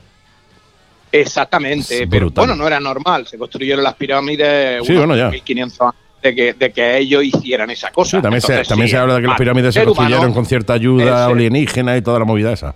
Eh, también, también. Lo mismo. O sea, de- son del mismo rollo. Mesa Verde y las pirámides con los alienígenas Mm. es, es la misma teoría, ¿no? Por eso os digo que os sonará porque la- lo, lo habrán visto en este tipo de documentales magufetes Sí. y que, y que desprestigian el, el- el- el- vamos, el poderío y, y- las virtudes del ser humano que es capaz de eso y demás, y lo llevamos demostrando eh, Siglos los siglos siglos. Sí. Exacto. Entonces lo hicimos nosotros, piedrecita a piedrecita, y dándole a la cabeza, Mortal. igual que construimos un motor V-Twin de Harley Davidson que suena como Los Ángeles, ¿sabes? Eso, no, eso es una maravilla y no lo hicieron los alienígenas, ni el de la CBX con seis cilindros. Totalmente, no, que suena, suena a. Fórmula 1. Aquí no ha venido nadie del espacio, o sí, no lo sé, pero eso lo hemos hecho nosotros, estoy seguro. CBX de 6 es digno de cilindros, eh, aprovecho para mandarle besitos a Antonio de Paquelo, que tiene una, ¿eh? Eso- ver. y Pues es, mira, eso es, es una los pocos- maravilla. Es de los- es de los pocos que tiene una. Sí, sí, una Yo- 6 cilindros, tío. Es Es de impresionante. los poquitos que tiene una. Yo, yo conozco aquí un hombre eh, que hizo la mili en Canarias y se la compró nueva en Canarias y la tiene todavía. Qué maravilla. Eh, y el hombre te da sus 50 y largos para 60 y se la compró nueva. Y, la tiene todavía con un trapo por lo alto y intenta comprársela mil veces y no quiere vendérmela.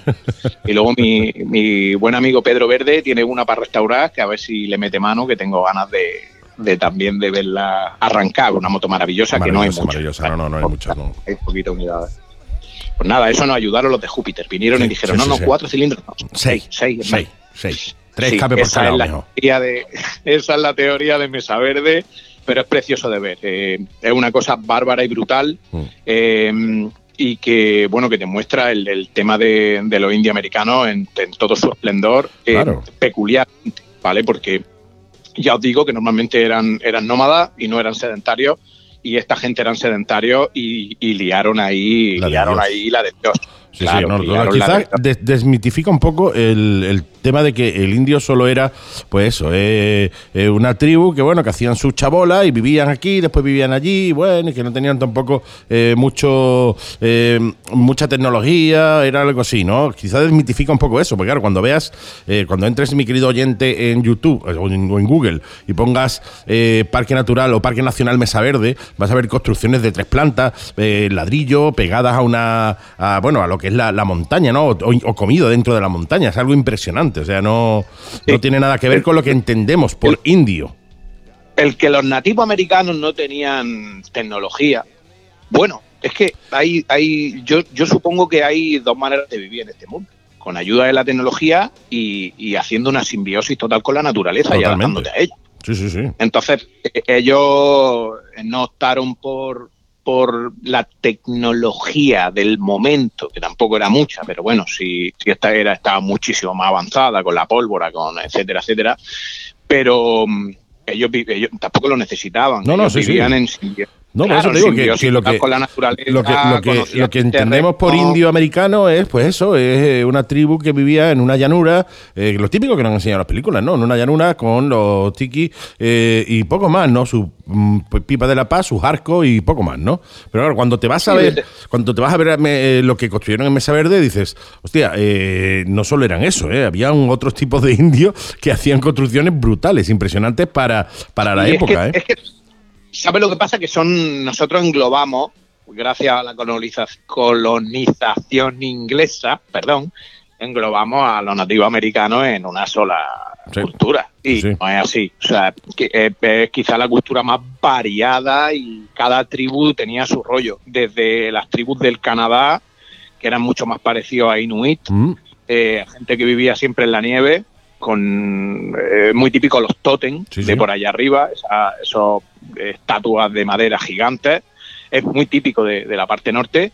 Y mm, en el sur era totalmente diferente. La gente de México, Texas, etcétera, etcétera, vivían en, en- de otro rollo, eran mucho más desérticos y tenían otra cultura, otra manera de hacer Totalmente. las cosas. Entonces, son es como decir que un tío de la Patagonia es igual que un nicaragüense, ¿sabes? Sí, Porque sí, sí. fueran nativos de Sudamérica, o sea, Estados Unidos y Canadá y, y México, porque abarcaban mm, México ya variaba un poco en, en, en azteca, Mm. mexica, etcétera, etcétera, que bueno, era otro tipo de cultura un poco mucho menos, mucho menos sedenta- eh, mucho más sedentaria Sí.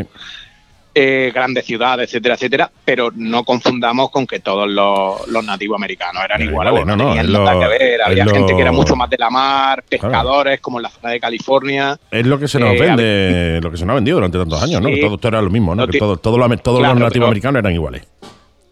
Exactamente, esa desprestigia. Es como decir que los, la los, los bárbaros, entre comillas, que vivían en Alemania, las tribus germánicas, eran iguales que las tribus que, que estaban en el sur de España eh, con contactos con los fenicios, ¿sabes? O sea, Sí, es sí. que no, no Tiene tienen que nada que ver uno con otro. Entonces, un tío de Canadá no tiene nada que ver con un tío de Florida. Está claro. no tienen nada que ver. Lo que pasa que, bueno, por la, la colonización y desprestigiar y, y matarlo a todo y quedarse con sus tierras, pues lo que tiene. Pues lo es que lo que tiene, es básicamente. Así Es se hacían las cosas antes, ¿no? No Sí. le vamos a echar la culpa a nadie, no vamos a decir No, era, era como, No, se hacía antes. No podemos vida- mirar, no podemos mirar. siendo la vida. Yo siempre digo, no Sí, podemos mirar la historia con los ojos de ahora. Hay que mirarlos con los, con los ojos de No, antes. no, no, era la vida, era la vida, era la manera de hacer las cosas que habían antes y, y bueno, eh, pues, pues hemos prosperado y hemos cambiado un poco la mentalidad, pero Por eso suerte. era lo que había y, y no Por se puede suerte. llamar mal a una persona de hace 500 años porque es que no, no, el- no se hacían las cosas de la misma manera. No, no, yo te digo, no se, no se puede mirar la, la historia con los ojos de ahora. Se tiene que mirar con los, con los, Pero- con los ojos de antes, siempre. Es cierto, es cierto que es brutal verlo y decir, oye, no veas esta gente el tinglao que tenían aquí montado. sí. Mesa Verde, sí señor. El parque, Nacional de, de Mesa Verde, visita obligada cuando hagas tu, tu traveling to, to USA, como hizo y como nos relata nuestro querido Denis. Pues oye, El- eh, nos quedamos si quieres en, en Mesa Verde, y Mesa Verde, Mesa Verde, he dicho Mesa Verde, y vamos avanzando la semana que viene para otro lugar, aunque tenemos alguna otra consulta que nos, ha hecho, nos han hecho oyentes referente al tema de los aceites y tal, que, que me gustaría que tocáramos también y que, bueno, le aclaráramos un poco a, lo- a los oyentes los distintos tipos de aceites que hay, etcétera, etcétera, ¿no? Aprovechando un poco tu Hablaremos, hablaremos experiencia. un poquito de aceitito. Sí, y, y bueno, dejaremos Colorado atrás y nos iremos adentrando en Utah. Dos estados maravillosos que me encantaron y que bueno, que eso es que eso le, le encanta a todo el mundo que vaya por allí, porque son increíbles y vamos, vamos a quizá el, el momento más espectacular y más Álgido. mejor recuerdo que tengo yo de, Del viaje, ¿no? de Estados Unidos. Pues lo dejamos si quieres para la semana que viene o para la siguiente. Si la semana que viene hablamos de aceite, para la siguiente ese momento álgido de tu viaje a USA o lo hablamos la semana que viene y dejamos el aceite para la siguiente. Me da igual que me da lo mismo porque al fin y al cabo vamos, vamos a estar aquí muchas semanas, con lo cual el orden de los factores no altera la calidad del programa. Eso está claro. Pues mi querido amigo, recomendación absoluta para la gente que se que, que haga un este Trip to USA, que se vaya a Estados Unidos, que se pase por el Parque Nacional de Mesa Verde y disfrute allí de las construcciones de, de estos indios que son la bomba. Y os aconsejo, oyentes, que entréis en YouTube, eh, o sea, en YouTube o en Google, y pongáis Parque Nacional Mesa Verde y lo vais a flipar si no lo conocéis, ¿eh? Lo vais a flipar. Pues mi querido amigo, sin más dilatación, te emplazo a escucharnos de nuevo la semanita que viene, o bien con el tema del aceite, o bien con ese punto álgido de tu viaje a USA. Muy bien, pues perfecto. Un abracito a todos, un saludo y nos vemos la semanita que viene. Sí, señor, nos escuchamos la semana que viene. Gracias, mi querido amigo, y hasta la semana que viene. Un abrazo, chiquiticos. Chao. Chao, chao.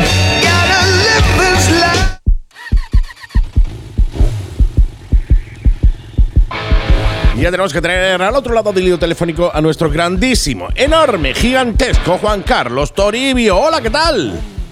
Hola amigos, ¿cómo estáis? Muy buenas tardes, un placer tenerte de nuevo por aquí, un placer de nuevo que nos ilumines con tu sapiencia, con tu sabiduría en esto de la seguridad vial. ¿eh? Y más hoy que vamos a hablar de, de un tema que, eh, bueno, que hay en todos lados y que, bueno, que entendemos que como está ahí, pues está bien puesto, que son la- lo- los obstáculos la calzada, las piedras que ponen en las carreteras, ¿eh? Y no las que saltan a la carretera, sino las que ponen. Sí, no, yo creo que podemos hablar de una anécdota que me ha sucedido pues hace poco en, eh, en esto que sabéis que hacemos desde Desterrado y las inspecciones de carreteras que hacemos desde Unión Internacional Defensa de Motociclistas. Podemos hablar de esa anécdota para Sí. que la gente conozca un poquito el caso, ¿no? Totalmente, me parece curioso, parece que bueno, que no, no le damos excesiva importancia, están ahí, pero oye, tienen su aquel, ¿eh? Bueno, eh, eh, el caso el caso viene pues en la inspección de carreteras de la DSA 504, una carretera en la provincia de Salamanca, pues decidí comerme el bocadillo. Serían las 2, las 3 de la tarde. Sabéis que a veces se me olvida comer y como a las 7 de la tarde. Bueno, pues esta vez no se me olvidó y decidí que como iba tras un bocadillo y una naranja me los iba a comer. Y cuando entré en un polígono me encontré un montón de piedras de grandes dimensiones, concretamente 8, cortando la calzada de un vial. ¿Vale? Y digo, bueno, pues esto está aquí colocado, esto qué barbaridad es. Recorrí el polígono y vi que se podía entrar por otro lado y se podía, por el otro lado, perfectamente eh, ir en sentido a las piedras y, y llegar a una velocidad de 50 kilómetros hora de forma legal. Digo, esto es una burrada, hombre. Bueno, eh, ¿qué, qué pasa? Por lo que pasa que esto lo localicé el día 28 y el día 31 hicimos un vídeo en el canal de Desterrado para esa denuncia social. Sí. El día 10, viendo que todo continuaba exactamente igual y que la denuncia social no había funcionado, pues procedimos a hacer una llamada a 112. 112 nos dijo que un carajo para nosotros, que la Guardia Civil había dicho que no nos iba eh, a atender y eh, pues decidimos hacer la denuncia directamente ante la Guardia Civil, al 062. Entonces el compañero de la Guardia Civil lo primero que soltó allí es que por teléfono no se pueden hacer denuncias y a todos nuestros oyentes tenemos que recordarles que sí, que se pueden hacer denuncias por teléfono de hechos concretos, no de todo, pero sí de hechos concretos. Concretamente, si ustedes ven una violación, no se esperen a ir a un cuartel de la Guardia Civil, llamen inmediatamente a 112 o al 062 para denunciar los hechos. Si ustedes ven un robo, un atraco, eh, a un- pues eh, si ven este tipo de situaciones o si ven unas piedras al medio de la calzada como Villo, pues háganlo. Háganlo, no hagan caso a lo que dijo ese guardia civil porque ese guardia civil se columpió, se equivocó, ¿vale? Y eh, lo que hay que hacer es denunciar en esa responsabilidad como ciudadanos que tenemos.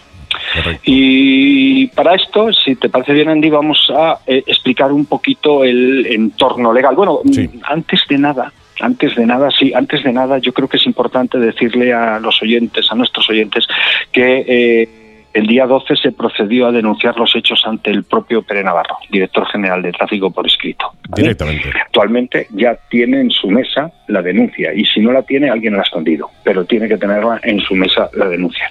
Y le hemos pedido que de forma inmediata que restituya la seguridad vial, le hemos pedido que de forma y de inmediata se tome en serio esta situación que altera gravemente la seguridad vial y como autoridad cumpla con sus obligaciones, tanto las órdenes correspondientes en base a nuestro Estado de Derecho.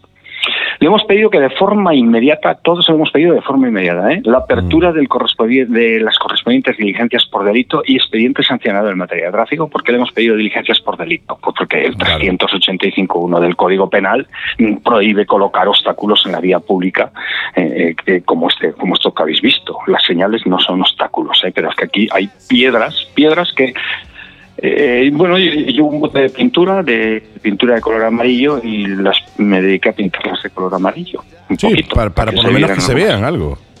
Sí, para que se vean un poquito más. Le hemos pedido al director general de tráfico que mueva el culo y que localice quién es el autor de los hechos. Le hemos pedido al director general de tráfico, a Pérez Navarro, que se dicten instrucciones claras a los agentes de la Guardia Civil para que sepan proceder ante estos casos, porque hemos comprobado que no saben proceder.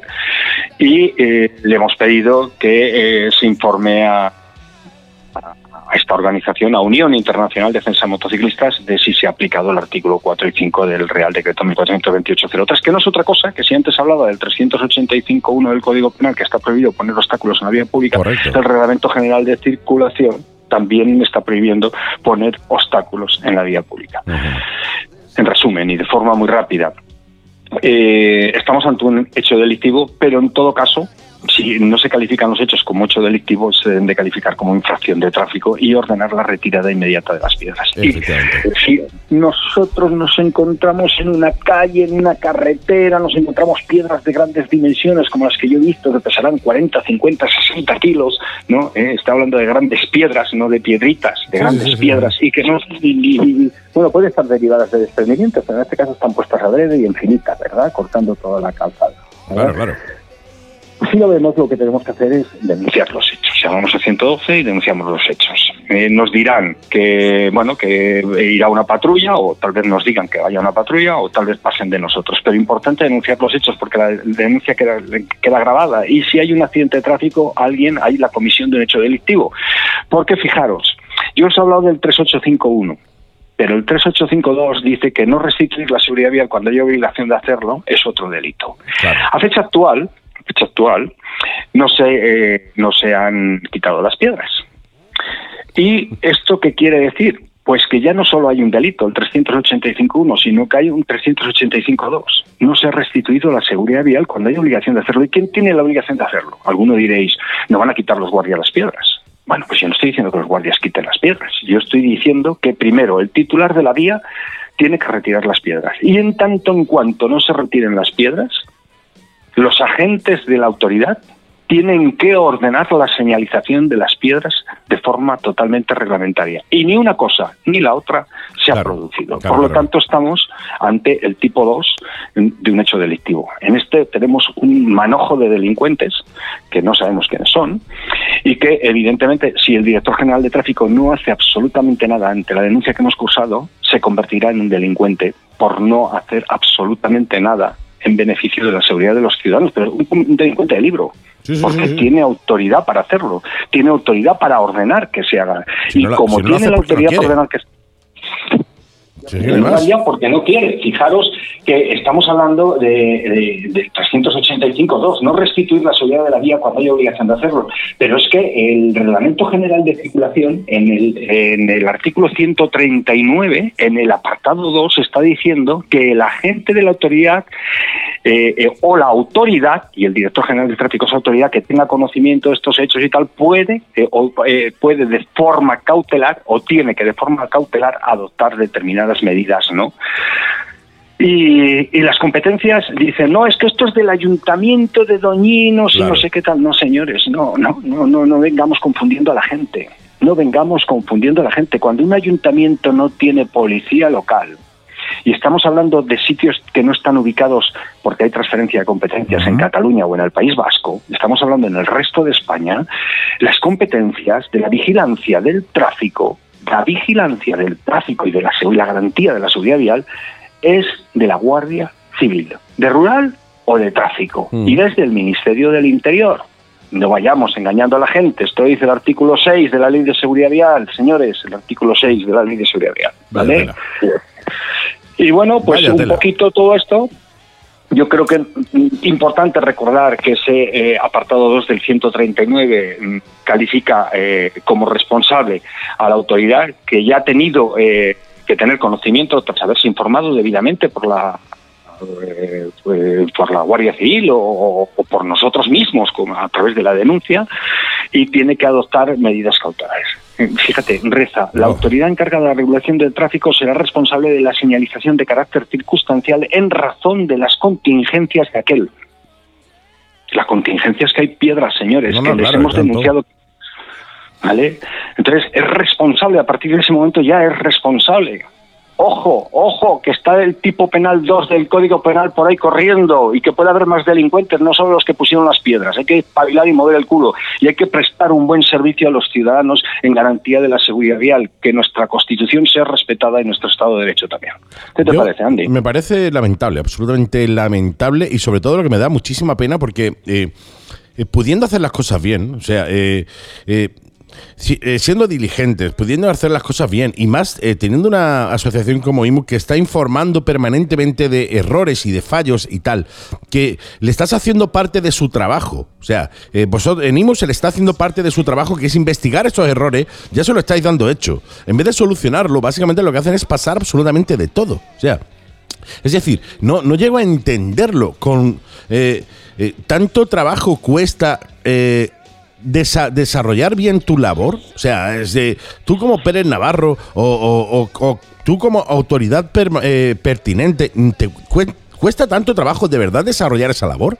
Porque se le está dando hecho. O sea, eh, como he dicho antes, desde IMU se le dan eh, casos como este, como el del túnel, como el del tal, como el del cual. Muchísimos casos que, bueno, pues no tienen ni que investigarlo. No pueden decir, es que claro, no me he enterado. No, no, lo saben, se les ha notificado, pero sin embargo, en muchísimos casos, como este concreto que nos atañe en el día de hoy, que son unos piedrolos enormes que te sientas y pueden medir, no sé si eh, 40 o 50 centímetros de alto, o sea, que están puestos ahí a propósito y en línea para cortar una carretera. Cuando se le dice, oiga usted, esto es ilegal, que no lo hayan quitado desde el momento, más allá de, que, oye, que se supone que puede llegar alguien con una moto o un coche y estamparse de frente contra las piedras. Que no estamos hablando de. No es que se te puede pinchar una ruedecita porque hay un boquete. Es que te puedes estampar de frente contra unos piedrolos de 50 o 60 kilos cada uno. O sea, ¿Tú sabes, a qué velocidad sabes a qué velocidad puede morir un motorista chocando con la cabeza con las piedras? creo que. ¿Con el casco puesto? no sé si era 30, me parece, ¿no? 25. 25 a 25 kilómetros por hora, dependiendo la cinemática del accidente, incluso menos, ¿eh? Pues estamos hablando que ahí vas a 50. Por tanto, eh, no es que puedas, sino que lo más probable es que te las reviente ahí, ¿sabes? Es terrible, es terrible. Me parece lamentable, me parece.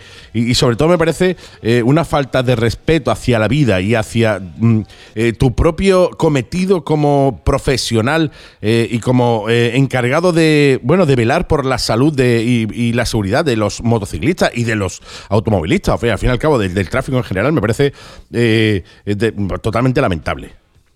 O sea, no, no, cinco no. días después, cinco días después de la denuncia verbal y formal ante eh, los cuerpos y fuerzas de seguridad, no se ha hecho absolutamente nada. Hasta que no pegue a alguien con la cabeza en un, en un piedrolo. Se deje la- Entonces se- habrá se que la buscar a más ahí. delincuentes, entre ellos a los agentes, a Sí. los agentes que intervinieron y no hicieron nada y adoptaron medidas cautelares. Y en ese ¿Vale? momento dirán, en ese momento dirán, no, es que iba muy rápido. No pueden, de- no pueden decirlo. Bueno, para, ahí está- para eso está IMU, para terminar ya con este cortijo. Un puñetero cortijo que está haciéndole tanto daño a la gente, ¿vale? Entonces, eh, bueno, pues ya actuaremos nosotros. Ya actua- ellos que hagan lo que les dé la gana, ya actuaremos nosotros. Porque Sí. esto, es, esto es de vergüenza. Como tú bien estás apuntando, es de vergüenza. Esto es limpiarse los cuartos traseros, nada más levantarte ¿eh? con la Constitución española. Totalmente, totalmente. Es eh, absolutamente, ya te digo, vergonzoso. En fin. Eh, nada, aprovechar un poco, eh, antes de, de- de decirte hasta la semana que viene, y recordarle a todos los oyentes que tenéis una plataforma que se llama IMU, Unión Internacional para la Defensa de los Motociclistas, que tiene una página web que, que es seguridadmotociclistas.org, seguridadmotociclistas.org, y que te puedes adherir, como yo y como muchos otros amigos que estamos ahí, a la asociación, precisamente para tener armas entre todos para poder velar por nuestra seguridad.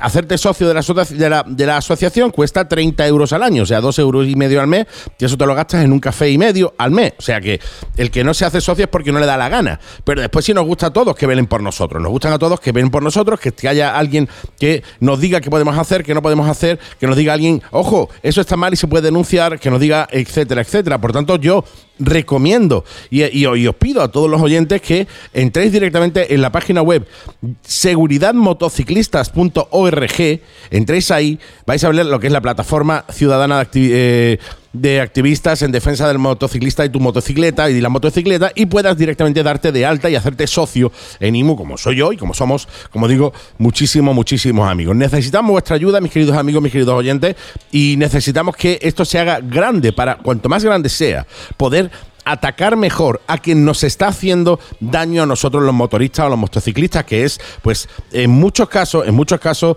en la dirección, la propia Dirección General de Tráfico. Así que os aconsejo a todos oyentes que entréis en seguridad, motoci- se- seguridadmotociclistas.org IMU y directamente ahí os hagáis socio, que las cuotas son 30 euros al año o 2 euros, 2 euros y medio al mes y eso eh, no, eh, no es precio para lo que, la- lo que va- vamos a recibir a cambio de poder formar parte de- del colectivo de IMU.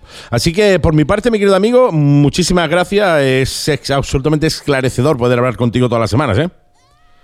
Pues eh, nada, muchas gracias a vosotros y al programa por contar con este equipo y, y por darnos voz, claro. Era necesario, es, es poder trabajar. necesario, es necesario que eh, IMU esté en todos lados, no solo en la Mega y Gas, sino en todos los programas de motos que haya, en todas las historias de motos que haya, en todas las concentraciones cuando haya, en todos lados tiene que haber alguien de IMU hablando de la seguridad vial, porque es eh, nuestra propia seguridad. Así que no viene mal tener gente como vosotros, formados, gente eh, dedicada en cuerpo y alma a, básicamente eh, salvarnos la vida o por lo menos hacerlo la vida a los motoristas un poquito más, mucho más fácil. Eh, mi querido amigo, te escucho la semanita que viene, ¿te parece? Con más cositas. De acuerdo, pues para la semana que viene otro tema. Y nada, todo el que nos esté escuchando, buena ruta, buen viaje, Lluves. Sí, señor. Muchísimas gracias, compañeros. Nos escuchamos en una semanita.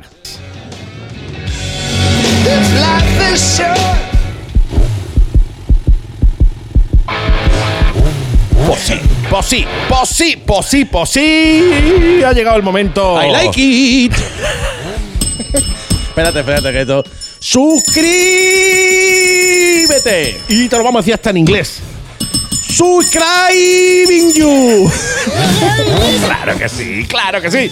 Bienvenidos a la agenda. Bueno, llevo dando la bienvenida a todo el programa. El programa. El programa. Eh, vamos, si no os sentís queridos y bienvenidos en este programa, ninguno lo vaya a sentir igual. Hola, ¿qué tal, mi querido Hola, Sergio? Hola, buenas, muy buenas tardes, muy buenas tardes, un placer. placer is a pleasure for me to take you here. Eh, thank you very much. Benny Hill. Benny Hill. Benny Hill. Benny Hill. En fin. Siempre es un Eh, placer estar aquí con vosotros, con todos vosotros, vosotras, vosotres. Vosotros, vosotros, con la X, pues ya, claro, ya uno lo sabe, pero vosotros en general. En general, sí. En, en general y en particular con vosotras. Vosotros, vosotros. Sí, sí. Vosotrix. En fin, la agenda. Estamos en la agenda. Esta semana sí tendremos una agenda más o menos en. Pues tampoco, porque tampoco nos han desconfinado. O sea, hoy dicen, hoy dicen, hoy jueves dicen que si abren Málaga ya por fin. Ya han bajado de los 500 eh, contagios por cada 100.000 habitantes. A Laurín de la Torre también. Correcto, Eh, por correcto. tanto, creo que dicen ya hoy, sí, eh, o igual está. Eh, Moreno Bonilla, nuestro querido amigo Moreno Bonilla, Juanma para los amigos. Juanma para los que además le amigos. da un coraje que le diga Moreno Bonilla, ¿eh? yo te lo digo yo. En fin, A mí, no me, Juanma- a mí no me gusta decirle Moreno Morilla. no, no, a mí tampoco. Moreno Morilla. No, no, no, no, no, no, no, y mucho menos. eh. A ver, yo tampoco entiendo por qué reniega de su apellido Moreno Bonilla. Qué bonito. Porque a él le gusta que le llamen Juanma Moreno. Mm, Bonilla es precioso, tío. A mí me encanta. Oh, muy bonito, MB. Es muy bonito. MB, MB, es- claro que sí. unos constru- constructibles, famosos, estupendo. Eh, Decía, eh, si Juanma Moreno le da la gana, Moreno Bonilla, pues igual desconfinan Málaga y entonces ya podremos salir, tío. Podemos hacer Eh, cositas chulas por ahí, efe- all around the world, eh. hasta sitios donde no podamos entrar. Efectivamente, esta semana ha habido allí unos líos con unos comentarios del, del- de este del, de sanidad, que no me acuerdo cómo se llama, Sí, sí, sí, sí. y que estuvo diciendo que si no iba a haber reunión, que si sí iba a haberla, que si tal y cual, no sé qué. Es lo de siempre. Aquí hoy, te dicen hoy una cosa, mañana de- dentro de un rato otra, pasado la siguiente, aquí no ha pasado nada. hoy saldremos de, de dudas. Y este fin de semana habrán cosas, pero que no podremos decir hoy porque no, las sabemos, ¿no? Sabemos algunas cosillas y tal. Lo que sí sabemos es que es muy probable, muy probablemente que ya el 27 haya una apertura algo más generalizada. Sí. Entonces, esta semana eh, vamos a empezar. Eh, para no perder las costumbres, para no perder la costumbre, vamos a empezar con el tema de la camiseta. La camiseta Sí. que llevo, la mía. La tuya, Llevo la claro. mía. Llevo la mía. ¿Por qué llevo la mía? Porque nunca te la pones, tío, siempre te ponías otra. Exactamente, ¿no? Y aparte que no me ha dado, no me ha dado el día hoy para más. y, no, y no he podido. Y había dejado yo allí una preparadita encima de mi mesa, limpita, preparada. allí está bonita, Y ¿no? allí se ha quedado porque no he pasado, no he pasado por casa. Claro. Pero recordamos que seguimos con el tema camiseta, Sí. nos la mandáis, nos la ponemos, hacemos publicidad vuestra, Chachipiruli, Juan Pelotilla. Juan Pelotilla Sí, señor. y tal. Entonces, seguimos. Por otro lado, eh, quiero avanzar, quiero deciros que estéis atentos a nuestros grandísimos amigos del grupo motero malagueño Locos por la gasolina. ¡Qué grandes, tío! ¡Qué grandes, tío! ¡Qué, qué, qué maravilla! Loco por la gasolina porque. Bully, el bully, el bully. es, que sea, no es que sea un tío que se dé prisa haciendo las cosas, pero cuando lo hace, lo hace La bien y frías. la hace, la hace bien, la, la frías, Frías, frías, frías también. So- sobre todo los churros. Sí, señor. Eh, lo, que, lo que haya que traer frío, seguro que te lo trae caliente. Seguro que sí. Bueno, pues esta familia, esta familia tiene ya, he estado toda la semana hablando con mi amigo Bully y están allí como, como las carreras de caballo esperando que se le, que levanten la valla esa, como se llame, y tienen ya el preparado El corral. el ahí, tienen ya preparado el pistoletazo de salida para el domingo 28, Día de Andalucía. día de Andalucía. Andaluces. Exactamente. Levan- bueno, que- que- hasta- Y- y es lo que sigue. Digo, no, que quería, quería, can- quería cantar lo que me sé, que andaluz levantado. Ya está. Y ya. Entonces, pues tienen preparado libre España y la humanidad. Somos andaluces. Tenéis que, la gente de fuera tenéis que entender que estamos orgullosos y love con Andalucía. Efectivamente. Pues tienen un planazo para el domingo 28, estaros atentos porque los datos, los datos ya finales, generales, totales, los vamos a dar el jueves que viene por si hay por si hay modificaciones, pero estaros atentos porque tienen un plan A, que es un lujazo, Un rutón. un rutón. Pero, pero, pero, como tú bien has dicho, como está el tío ahí con la cabeza que le hierve, Sí. pues también tienen un plan B. Claro, y tienen hasta un C que no nos han dicho, No, te lo no, aseguro. Pero seguro que, que lo tienen. Con el melón, con la almendra que tiene el bully, y ahí le caben varios planes, ¿eh? Ahí le caben- De pensiones, Si lo- si le lo pone de lado, si lo pone de lado. Pues no. Bueno, y un Cabe, cabe tela, ¿eh? Y unos camisetones que están ahí preparando. Sí, señor. Que ya, que- ya lo veréis, ya lo veréis. Que ya iremos anunciando super chachi Ya lo veréis, sí. Entonces, estaros atentos porque todos los datos los daremos la semana que viene, el jueves que viene, que ya tendremos las cosas un poquito más Un poquito claras. más clara, sí. Pero que, eh, a no ser que ya nos digan no salir de casa, salir se va a salir con esta familia, habrá ruta. Después, por otro lado, avanzamos que nuestro amigo Benji, desde Osuna, Sevilla, nos hace llegar la nueva fecha para su primera Gesta Osuna 2021. Qué guay, tío. El que nos haya seguido o esté siguiendo desde la temporada primera, pues sabrá que es otro de esos grandísimos eventos que se tuvo que cancelar. Sí. Un evento que iba a ser su primera vez, pues no fue. No ha, fu- no ha sido. No ha sido. No ha sido. Se tuvo que volver a fútbol, tío. Eh, Exactamente, pero ya, ya tienen, ya tienen su fecha de 2021, ¿no? Y son dos días, son dos días, sería el briefing el día 1 de octubre. Briefing, para el que no lo sepa, porque alguna vez me lo han preguntado, es, en resumen, una pequeña explicación del funcionamiento, de lo que hay que hacer, de tal, de ese, de ese evento al que hay que asistir para luego no decir, oye, yo no me he enterado. no me he enterado de aquello. Sí. Esto como es, a mí no me ha dicho nadie nada, pues asistes al, asistes al briefing y la salida es al alba del día 2 de octubre. Al alba, eh, es que te está viniendo tú muy arriba. Para los de mujeres y hombres y viceversa, Ah, ¿vale? verdad, verdad, sí. Eh, no es cuando una chica que se llama Alba te diga que sales. Exactamente. Es al principio del día. Ey. O sea, está el Alba y el Ocaso. El Ocaso no es solo una agencia de seguro, ¿vale? es cuando el día cae. El Alba es cuando el día nace. A ver si. A ver Dicho si lo cual, yo, mm, yo para mí la he explicado muy deprisa. yo creo que sí. Yo creo que lo he explicado muy deprisa, pero bueno, vosotros, mujeres de mujer y hombre y viceversa, y la de las tentaciones, ponéis el vídeo y el audio más lento. Exactamente, Y ya, pues, lo vais para atrás para adelante, para atrás, atrás. tú le metes boli al- a la cinta y hace así. Y ya rebobinas. Joder. Somos viejos, madre mía. Ya la has complicado el día otra vez a esta gente. Vamos, he dicho boli. Boli hace así. nada más que me quedó en la primera parte, poli. con, con boli ya y ya no nos quedaba, ¿no? Que es un boli, tío. Imagínate una cinta. bueno, pues esto es, ya te digo, el que no lo sepa, es eh, esto es una prueba de navegación con Roadbook. Sí. Con Roadbook. Ayer estuve hablando en un, en un grupillo de otro evento que se está preparando, del que hablaremos la semana que viene, que es el Iron Motorbike, que es fantástico también. Lo explicaremos porque es un poquito más extenso, entonces lo vamos a dejar para la, para la semana que viene. Eh, el tema del rockbook, pues hay gente que no le gusta y hay gente que sí le gusta. Entonces, que quede claro que esto es Con una, esto es una, una prueba de navegación con roadbook. Si no te gusta el roadbook, no te vayas a apuntar. No te vayas a apuntar, está claro. Entonces, las plazas, sí os digo, eh, porque me estaréis contando, dice macho, pero si me está hablando de octubre. Sí. Digo, eh, efectivamente. Pensamos, creemos, esperamos que para ese entonces la cosa esté un poquillo más tranquila y si no, pues volvemos a lo mismo de siempre. Sí, ¿no? volveremos a aplazar o lo que haga falta, pero bueno, que Lo tengáis tiempo falta. ahí para apuntaros y. Pero y como las plazas, pero como las plazas van a ser súper limitadas, muy limitadas, sí, son sí. súper limitadas, Pues para ir cogiendo sitios os indicamos, mira, el teléfono, el teléfono será el 623 014 749. Mi amigo Andy, como hace siempre, pondrá el cartelito luego en el- los seguidores de YouTube. Sí, señor. Y en el correo la gesta 2020, todo junto, arroba outlook.es. Mm. Eso por ahí.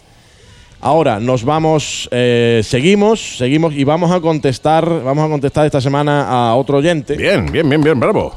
Bravo. Vamos a contestar a Por esta cierto, semana. aprovecho y. eh, Deberías, deberías. De interactúa con nosotros. Eh, mm, voy, a, voy a editar el, el indicativo porque YouTube me lo veta.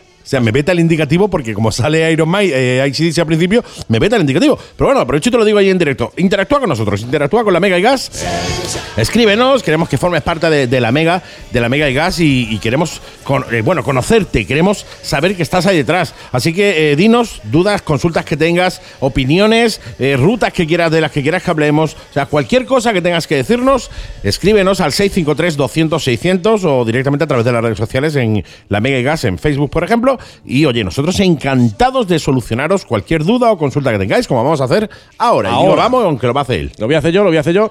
Pues eh, vamos a contestar a un oyente que más que contestar a, eso, a ese oyente, Andy, yo no sé si no tendría que ir a tirarle de la oreja a este hombre. Un poquillo, una poquilla. de, de una milla de, de- de tirarle de la oreja, ¿no?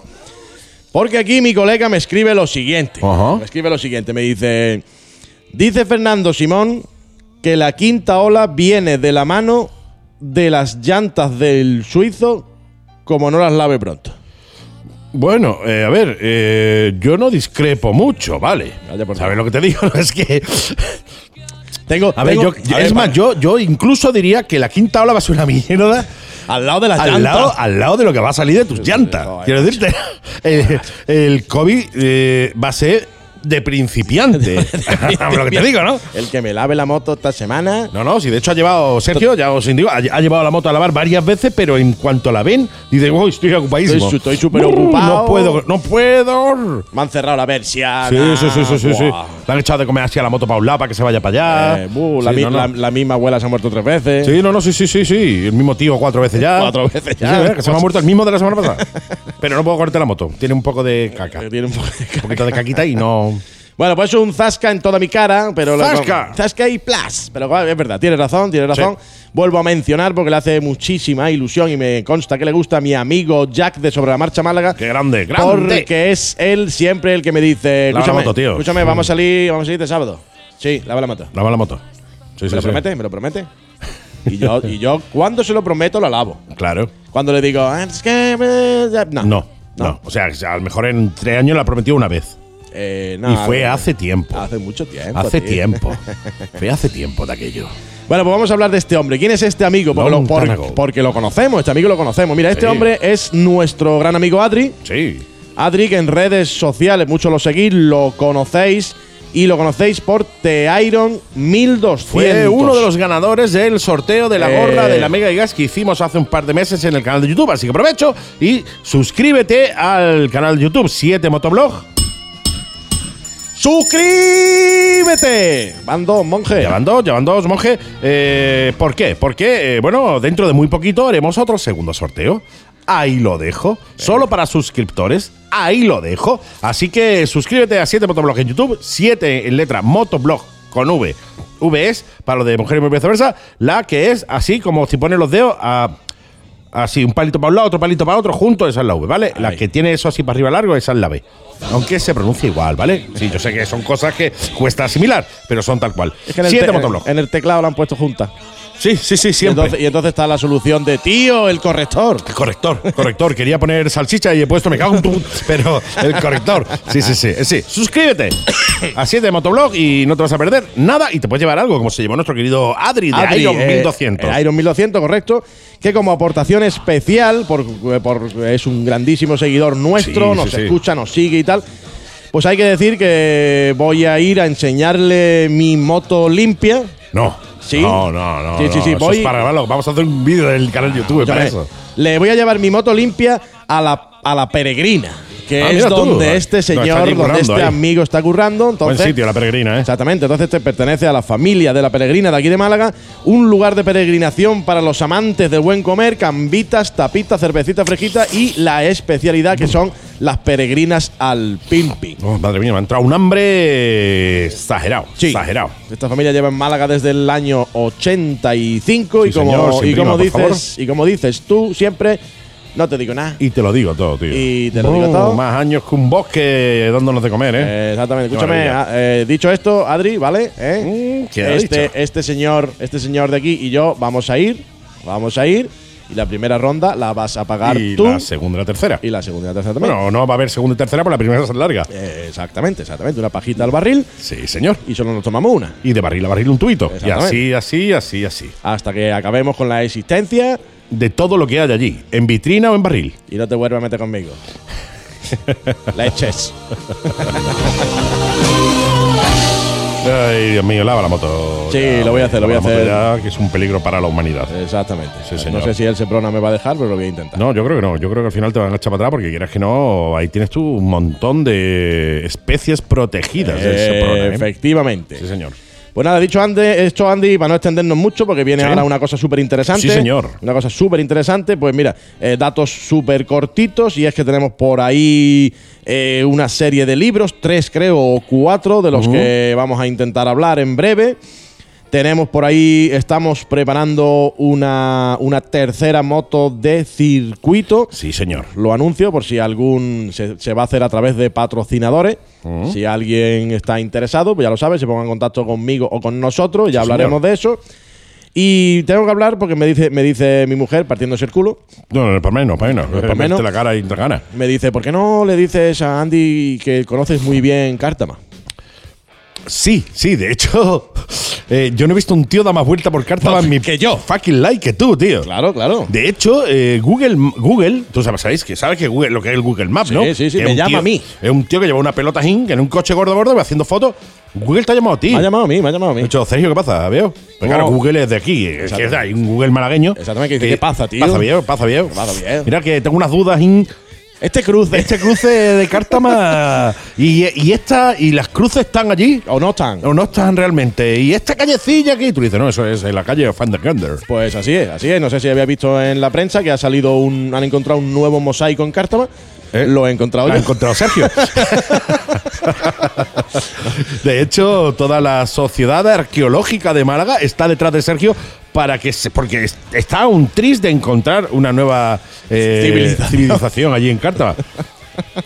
Los cartagianos. Los cartagianos. O algo así era. Sí, Eh, sí, pues. sí. Nos ha dado más vuelta en Cártama en su puñetera vida. Claro, nos han confinado, no podemos salir. Claro. Pues claro, de Cártama a Cártama. Y tiro porque me Cártama. Me, me sale un carril a falta y me meto. Sí, no, totalmente. Después me tengo que volver porque no lleva a ningún lado, pero. Pero te has metido. Pero me he metido y, y me vuelvo. Tuve una carretera que no conocía allí y, te metes, te me metes. metí, me Aunque sea la, la calle que entra de un- a, un- a una, a una urbanización, ¿eh? Exactamente, exa- que lo he hecho también. Claro, claro, Lo he hecho también. Hasta la puerta de la casa, salió el dueño, Media he hecho vuelta. media vuelta y me voy. Y ya te ha ido.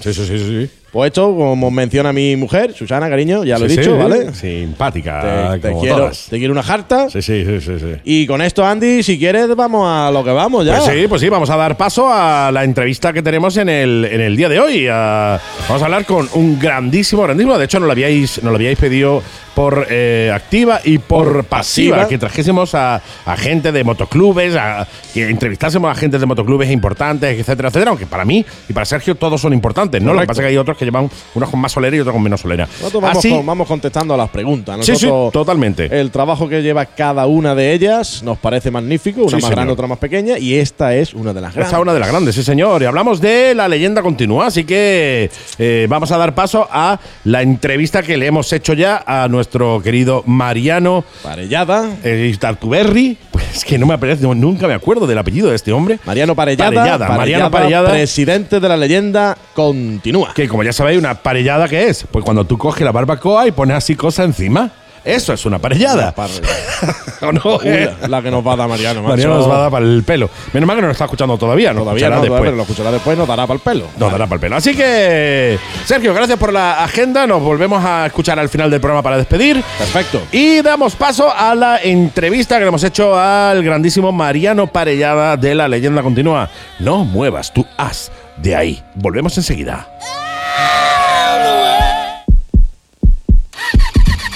Y mi querido Sergio, como ya anunciamos la semana pasada, llevamos anunciando en las redes sociales toda esta semana, tenemos la suerte, la enorme suerte de contar en, en este programa, en La Vega y Gas, con un grande, ¿eh? Sí, señor, sí, señor, un, grande. Uno de los grandes, nuestro querido Mariano de La Leyenda Continúa. Muy buenas tardes. El señor Buenas tardes, ¿cómo presidente. Muy ¿Qué buenas tardes. Sí, señor, el señor presidente de La Leyenda Continúa, al que tenemos la suerte de tener aquí en, en el programa. Oye, para nosotros es un verdadero placer, mi querido Mariano, eh, tenerte por aquí. Mí también, encantado de hablar con vosotros y dar a conocer por esas tierras cálidas lo que es la, la concentración invernal de la leyenda continúa. Sí, que además nos, nos Para que... los que no lo sepan, porque sabes que viene mucha gente de esas tierras, de Andalucía, de todas las provincias andaluzas, siempre hay representantes en, en la concentración, pero sabiendo la gran afición a las motos que hay, yo creo que son pocos todavía los que se atreven a, a pasar esos días en, en estas tierras. Pues vamos a llevarnos a más todavía, Mariano. Vamos a ver, llevarnos a más. pi- Piensa, piensa una cosa, Mariano, que nosotros eh, vivimos, eh, la gente que vivimos en el sur, que tenemos la suerte de vivir en el sur, y eh,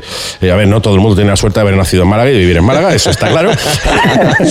la gente que tenemos la suerte de vivir en el sur Eso vivimos muy bien. muchos de otras, eso digo que lo dirán muchos de otras provincias. Claro, eso lo dirá Sí, todo el eso lo mundo. dirá todo el mundo de la suya. Yo, lo que pasa es que yo, claro, yo lo digo, yo lo digo de la mía, ¿no? Yo lo digo de la mía. Sí, sí. Eh, tenemos la, eh, claro, vivimos aquí muy bien, tenemos el calorcito, el solecito y tal, y eso de coger y decir, oye, voy a tirar por, ah, a ver, para pasar una mijita de frío, ¿no? Una mijita, un poquito de frío, pues eh, cuesta, cuesta mucho. Yo lo, lo primero que quiero es, eh, mi, mi querido Mariano, es eh, que nadie mejor que tú, que conoce la historia de la leyenda continua desde primera hora, nos cuentes por encima eh, qué es la leyenda continua. Para todo, imagínate que estás hablándole a alguien que no tiene ni idea de qué es la leyenda continua. Bueno, pues es un- una historia muy larga. En realidad nosotros, o yo hablo en representación de un club, un gran club que ahora se llama La Leyenda Continúa. Hemos pasado por tres clubes anteriores y siempre con la idea de mantener viva esta, este tipo de concentraciones. Sabes que nosotros hace ahora 38 años creamos la Invernal Pingüinos. Anteriormente a Pingüinos hacíamos ya concentraciones en verano, pero no solo hemos hecho concentraciones, en toda la trayectoria del club desde el año 1976 pues hemos organizado carreras de velocidad en circuito urbano, rallies de regularidad, subidas en cuesta, eh, pruebas de otro tipo de rallies, hemos hecho exposiciones de fotografía, hemos eh, hecho un libro, hemos creado concursos de relato breve, concursos de fotografía con el tema moto y una de las actividades principales ahora dentro del calendario de pruebas que hacemos es la, la concentración invernal. Te decía, ahora en este momento la leyenda continúa, pues es la sucesión de esas concentraciones que hacíamos antes de pingüinos, que para nosotros pues acabó en 2014, aunque todavía hay una historia en Valladolid esos días que llaman pingüinos, pero para nosotros no, no es lo que era la concentración Lo que era anteriormente. Ajá, claro. y desde el año 2016 pues estamos haciendo la leyenda continua, la concentración invernal, en Cantalejo, un pueblecito de Segovia que tiene unas condiciones pues muy buenas para, para hacer la concentración, me refiero a las instalaciones de pinar de acampada y las instalaciones deportivas que tenemos alrededor para tema de servicios, megafonía, etcétera, etcétera, y eh, un entorno, la zona aledaña a Cantalejo, pues de unas condiciones muy buenas de pueblos interesantes, de visitas que hacer, de gastronomía, del cañón del, del río Lobos, todo ello co- conforma un entorno para moverse por la zona pues muy interesante. Y bueno, pues seguimos manteniendo las fechas del segundo fin de semana de enero de cada año Mm. para reunirnos. Como sabéis, en esta edición de 2021 la concentración no se ha podido realizar. Desgraciadamente, sí, eventos en- desgraciadamente. como tantos eventos en España y bueno, nos conformamos con que dentro del año 2020 hemos sido de las últimas eh, actividades que se han realizado de este tipo en España. Sabéis que después de, desde que llegó marzo, pues no se ha podido celebrar prácticamente nada. Los Sí. grandes premios han sido testimoniales, sin público, a puerta cerrada y este tipo de concentraciones pues ya no se han realizado. En enero fuimos los últimos que la hicimos y en marzo estuvimos presentes con el stand propio del club en, en la Feria de la Moto de Madrid, que fue a partir de ahí cuando ya hubo el confinamiento. Cuando ya Era- se. Ya lo cortaron todo el se jodió 14 todo. de marzo, ¿qué fue? Sí, señor, 14 de marzo. Fue la misma, la misma semana que empezamos nosotros con el programa. ¿eh? Eh, Nosotros empezamos con el programa un jueves y el sábado, el viernes sábado siguiente de esa semana nos confinaron a nosotros. O sea, fue, fue una cosa muy eh, extraña, ¿no? Porque claro, eh, iniciamos el proyecto, imagínate, ¿no? iniciamos el proyecto con toda la idea de, de- de dar todas las concentraciones que había, de, de asistir, incluso hacer el programa en directo en distintos sitios y tal, y al final pues se nos fue un poco todo al, al traste, al, Pues al garete. prácticamente ha sido un año en blanco y bueno, ahora en el próximo marzo, que no falta nada, pues se cumplirá un año de esto y seguimos igual. Veremos a ver eh, cómo se desarrollan los acontecimientos, pero parece ser que esto va para largo y nosotros no. las actividades que tenemos en primavera es una vuelta mototurística a la provincia de Valladolid y un encuentro con motoalmuerzo en un pueblo de Segovia que se llama Villa Castillo, pues lo tenemos, eh, lo tenemos cerrado, o sea, sin poderse realizar de nuevo. Todo llegará, no te Bueno, preocupes que, que poco de todo, todo, todo depende de, de- de eso, de, de cómo vayamos y de cómo nos vayan soltando. Igual Sí, hay alguna otra opción, alguna alternativa para poder hacer eh, algo distinto a los eventos que se tenían pensado en un principio, pero que se puedan hacer alguna de alguna de alguna otra manera. Eh, Sí, ya, y yo me, voy a- pero me, mira- me hago autobombo, yo, Mariano, me voy a hacer autobombo, ¿vale? Lo único que os falta a vosotros para tener una concentración perfecta, lo único que falta es que sea yo el speaker. que vayamos Sergio y yo allí a hacer el idiota en lo alto del escenario. Eso es lo único que falta para tener la concentración perfecta ya. Autobombo, ¿vale? Auto- eso es autobombo, eso es hay- autobombo. Hay que, hay que- hay que hablarlo. bueno, que nos hemos ido un poco a los orígenes de Sí, la concentración La Leyenda Continúa y del motoclub que tiene el mismo nombre.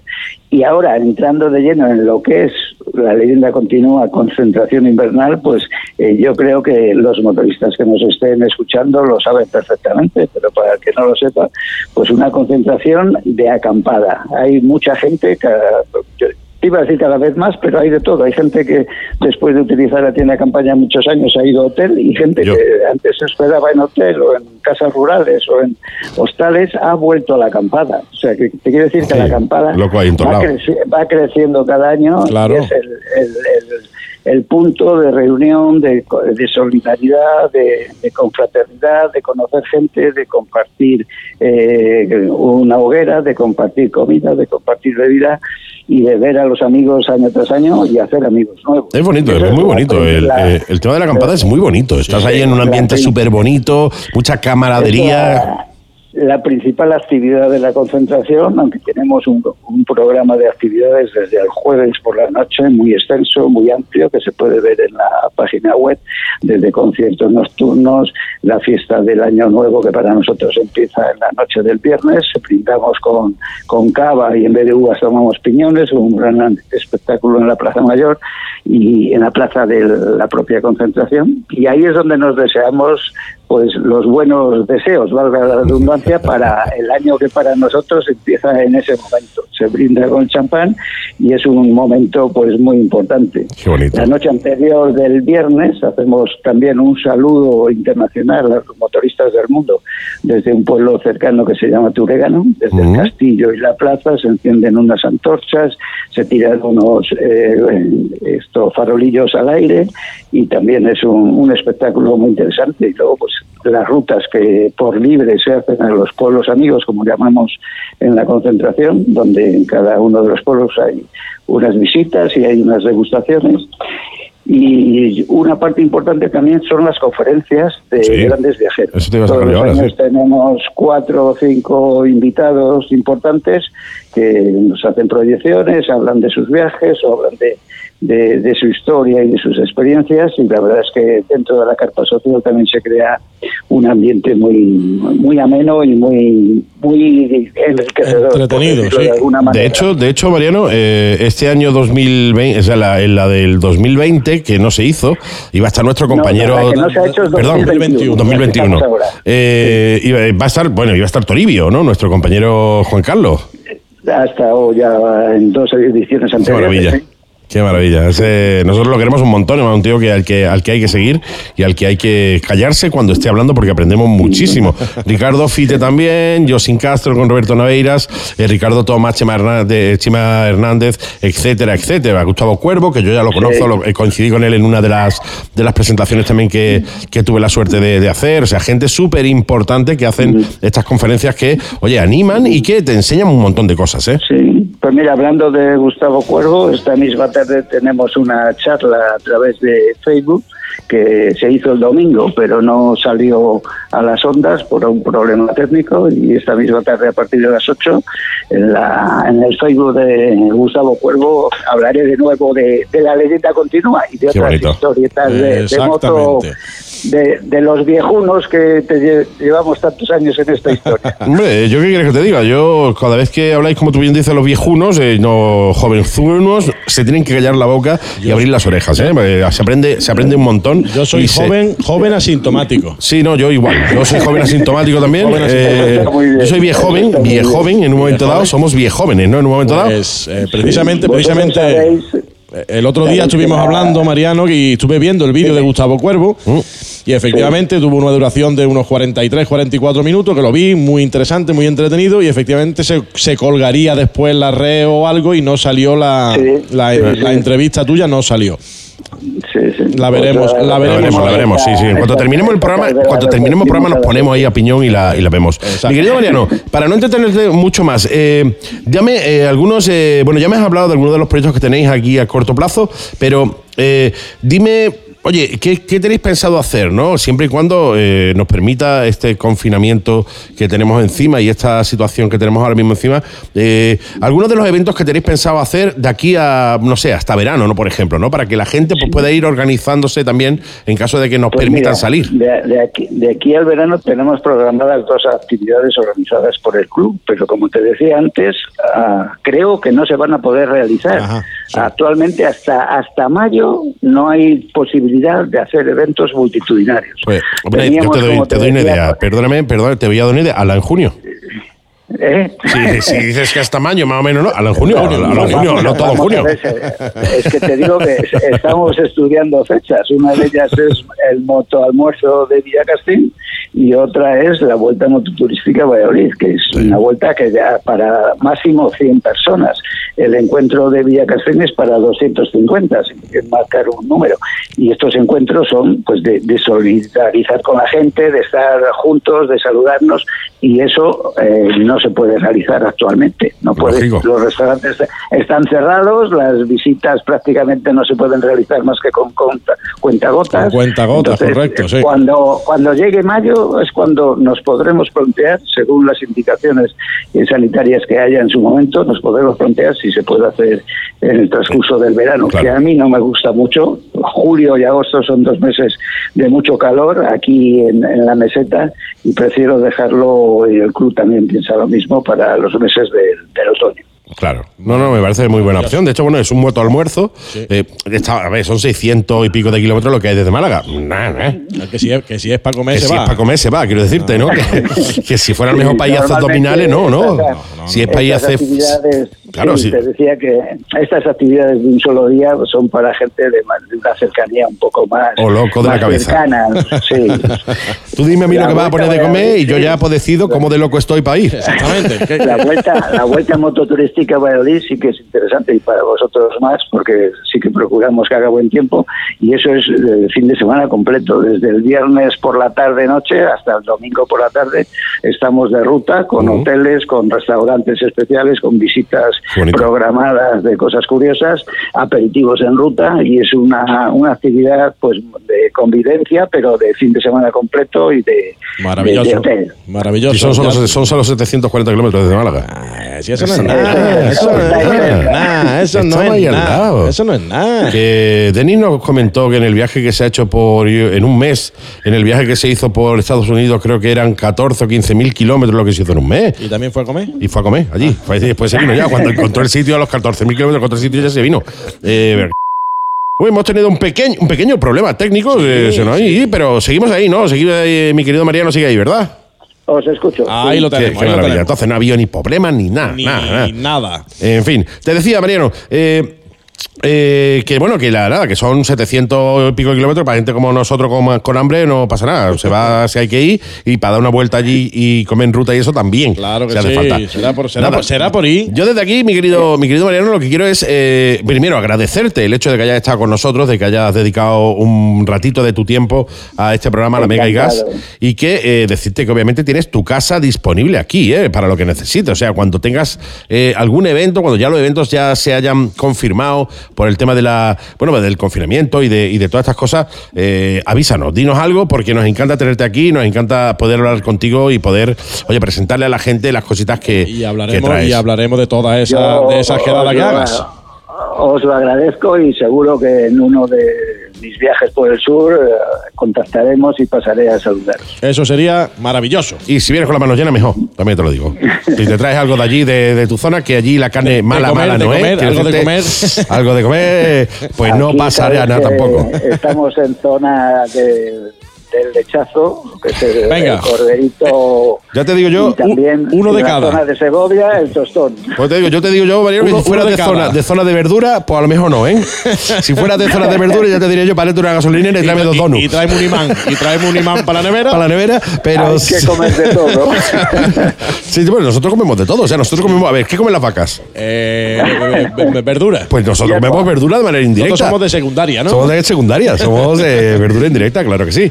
Mariano, un verdadero placer tenerte en el programa, eh, a seguir disfrutando, a seguir disfrutando de la moto y a seguir haciéndonos disfrutar con todas esas cositas que, que hacéis. Y eh, te prometo, te prometo que Sergio y yo, eh, el año que viene, si podemos y si se hace, iremos a la leyenda. La leyenda continúa. continúa. Allí estaremos sin duda alguna. Encantados de- estaremos encantados de recibiros, todo el motoclub, y sabes que estos eventos se hacen con, con un grupo de personas muy válidas que llevan trabajando conmigo pues muchísimo tiempo. Absolutamente de acuerdo. Mariano, un verdadero placer y nos escuchamos y nos vemos próximamente. Gracias.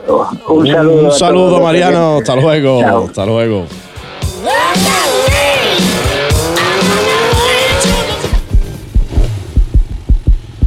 Pues esto ha sido todo por hoy. Ya ¡Ole! terminamos. Termina la Mega y Gas. Eh, grandísimo, grandísimo. Gracias, mi querido Mariano. Un Muchas placer estar gracias, siempre contigo. señor. Un placer poder haber, haber hablado contigo y que nos cuentes un poquito tus cositas y, Y todo. que, y que lo podamos hacer muchas más veces porque Sí. haya muchos más eventos. Eh, esperamos, esperamos. De hecho, os emplazamos, ya sabéis, amigos, a que nos escribáis 653-200-600 o a través de la página de Facebook de la Mega, la Mega y Gas, y os pongáis en contacto con nosotros. Si queréis que hablemos con el precio de vuestro motoclub, si estáis haciendo alguna cosa chula, vais a hacer una eh, ruta espeluznantemente guapa, lo que sea, escribidnos, nos lo decís y, oye, seguro que buscamos un huequecito para que estéis en vuestro programa de motos, la Mega y Gas, que como siempre digo, la Mega y Gas es el programa de motos que escuchan otros programas de motos, ya lo sabes. En fin, mi querido Sergio, ha sido un placer tenerte hoy en es- todo este rato tan grande, tan chulo, chichibiruli. Plezar, el, pla- el plezar. El placer, el plezar, el disléxico soy yo, ¿vale? El, el placer es mine, mine for me.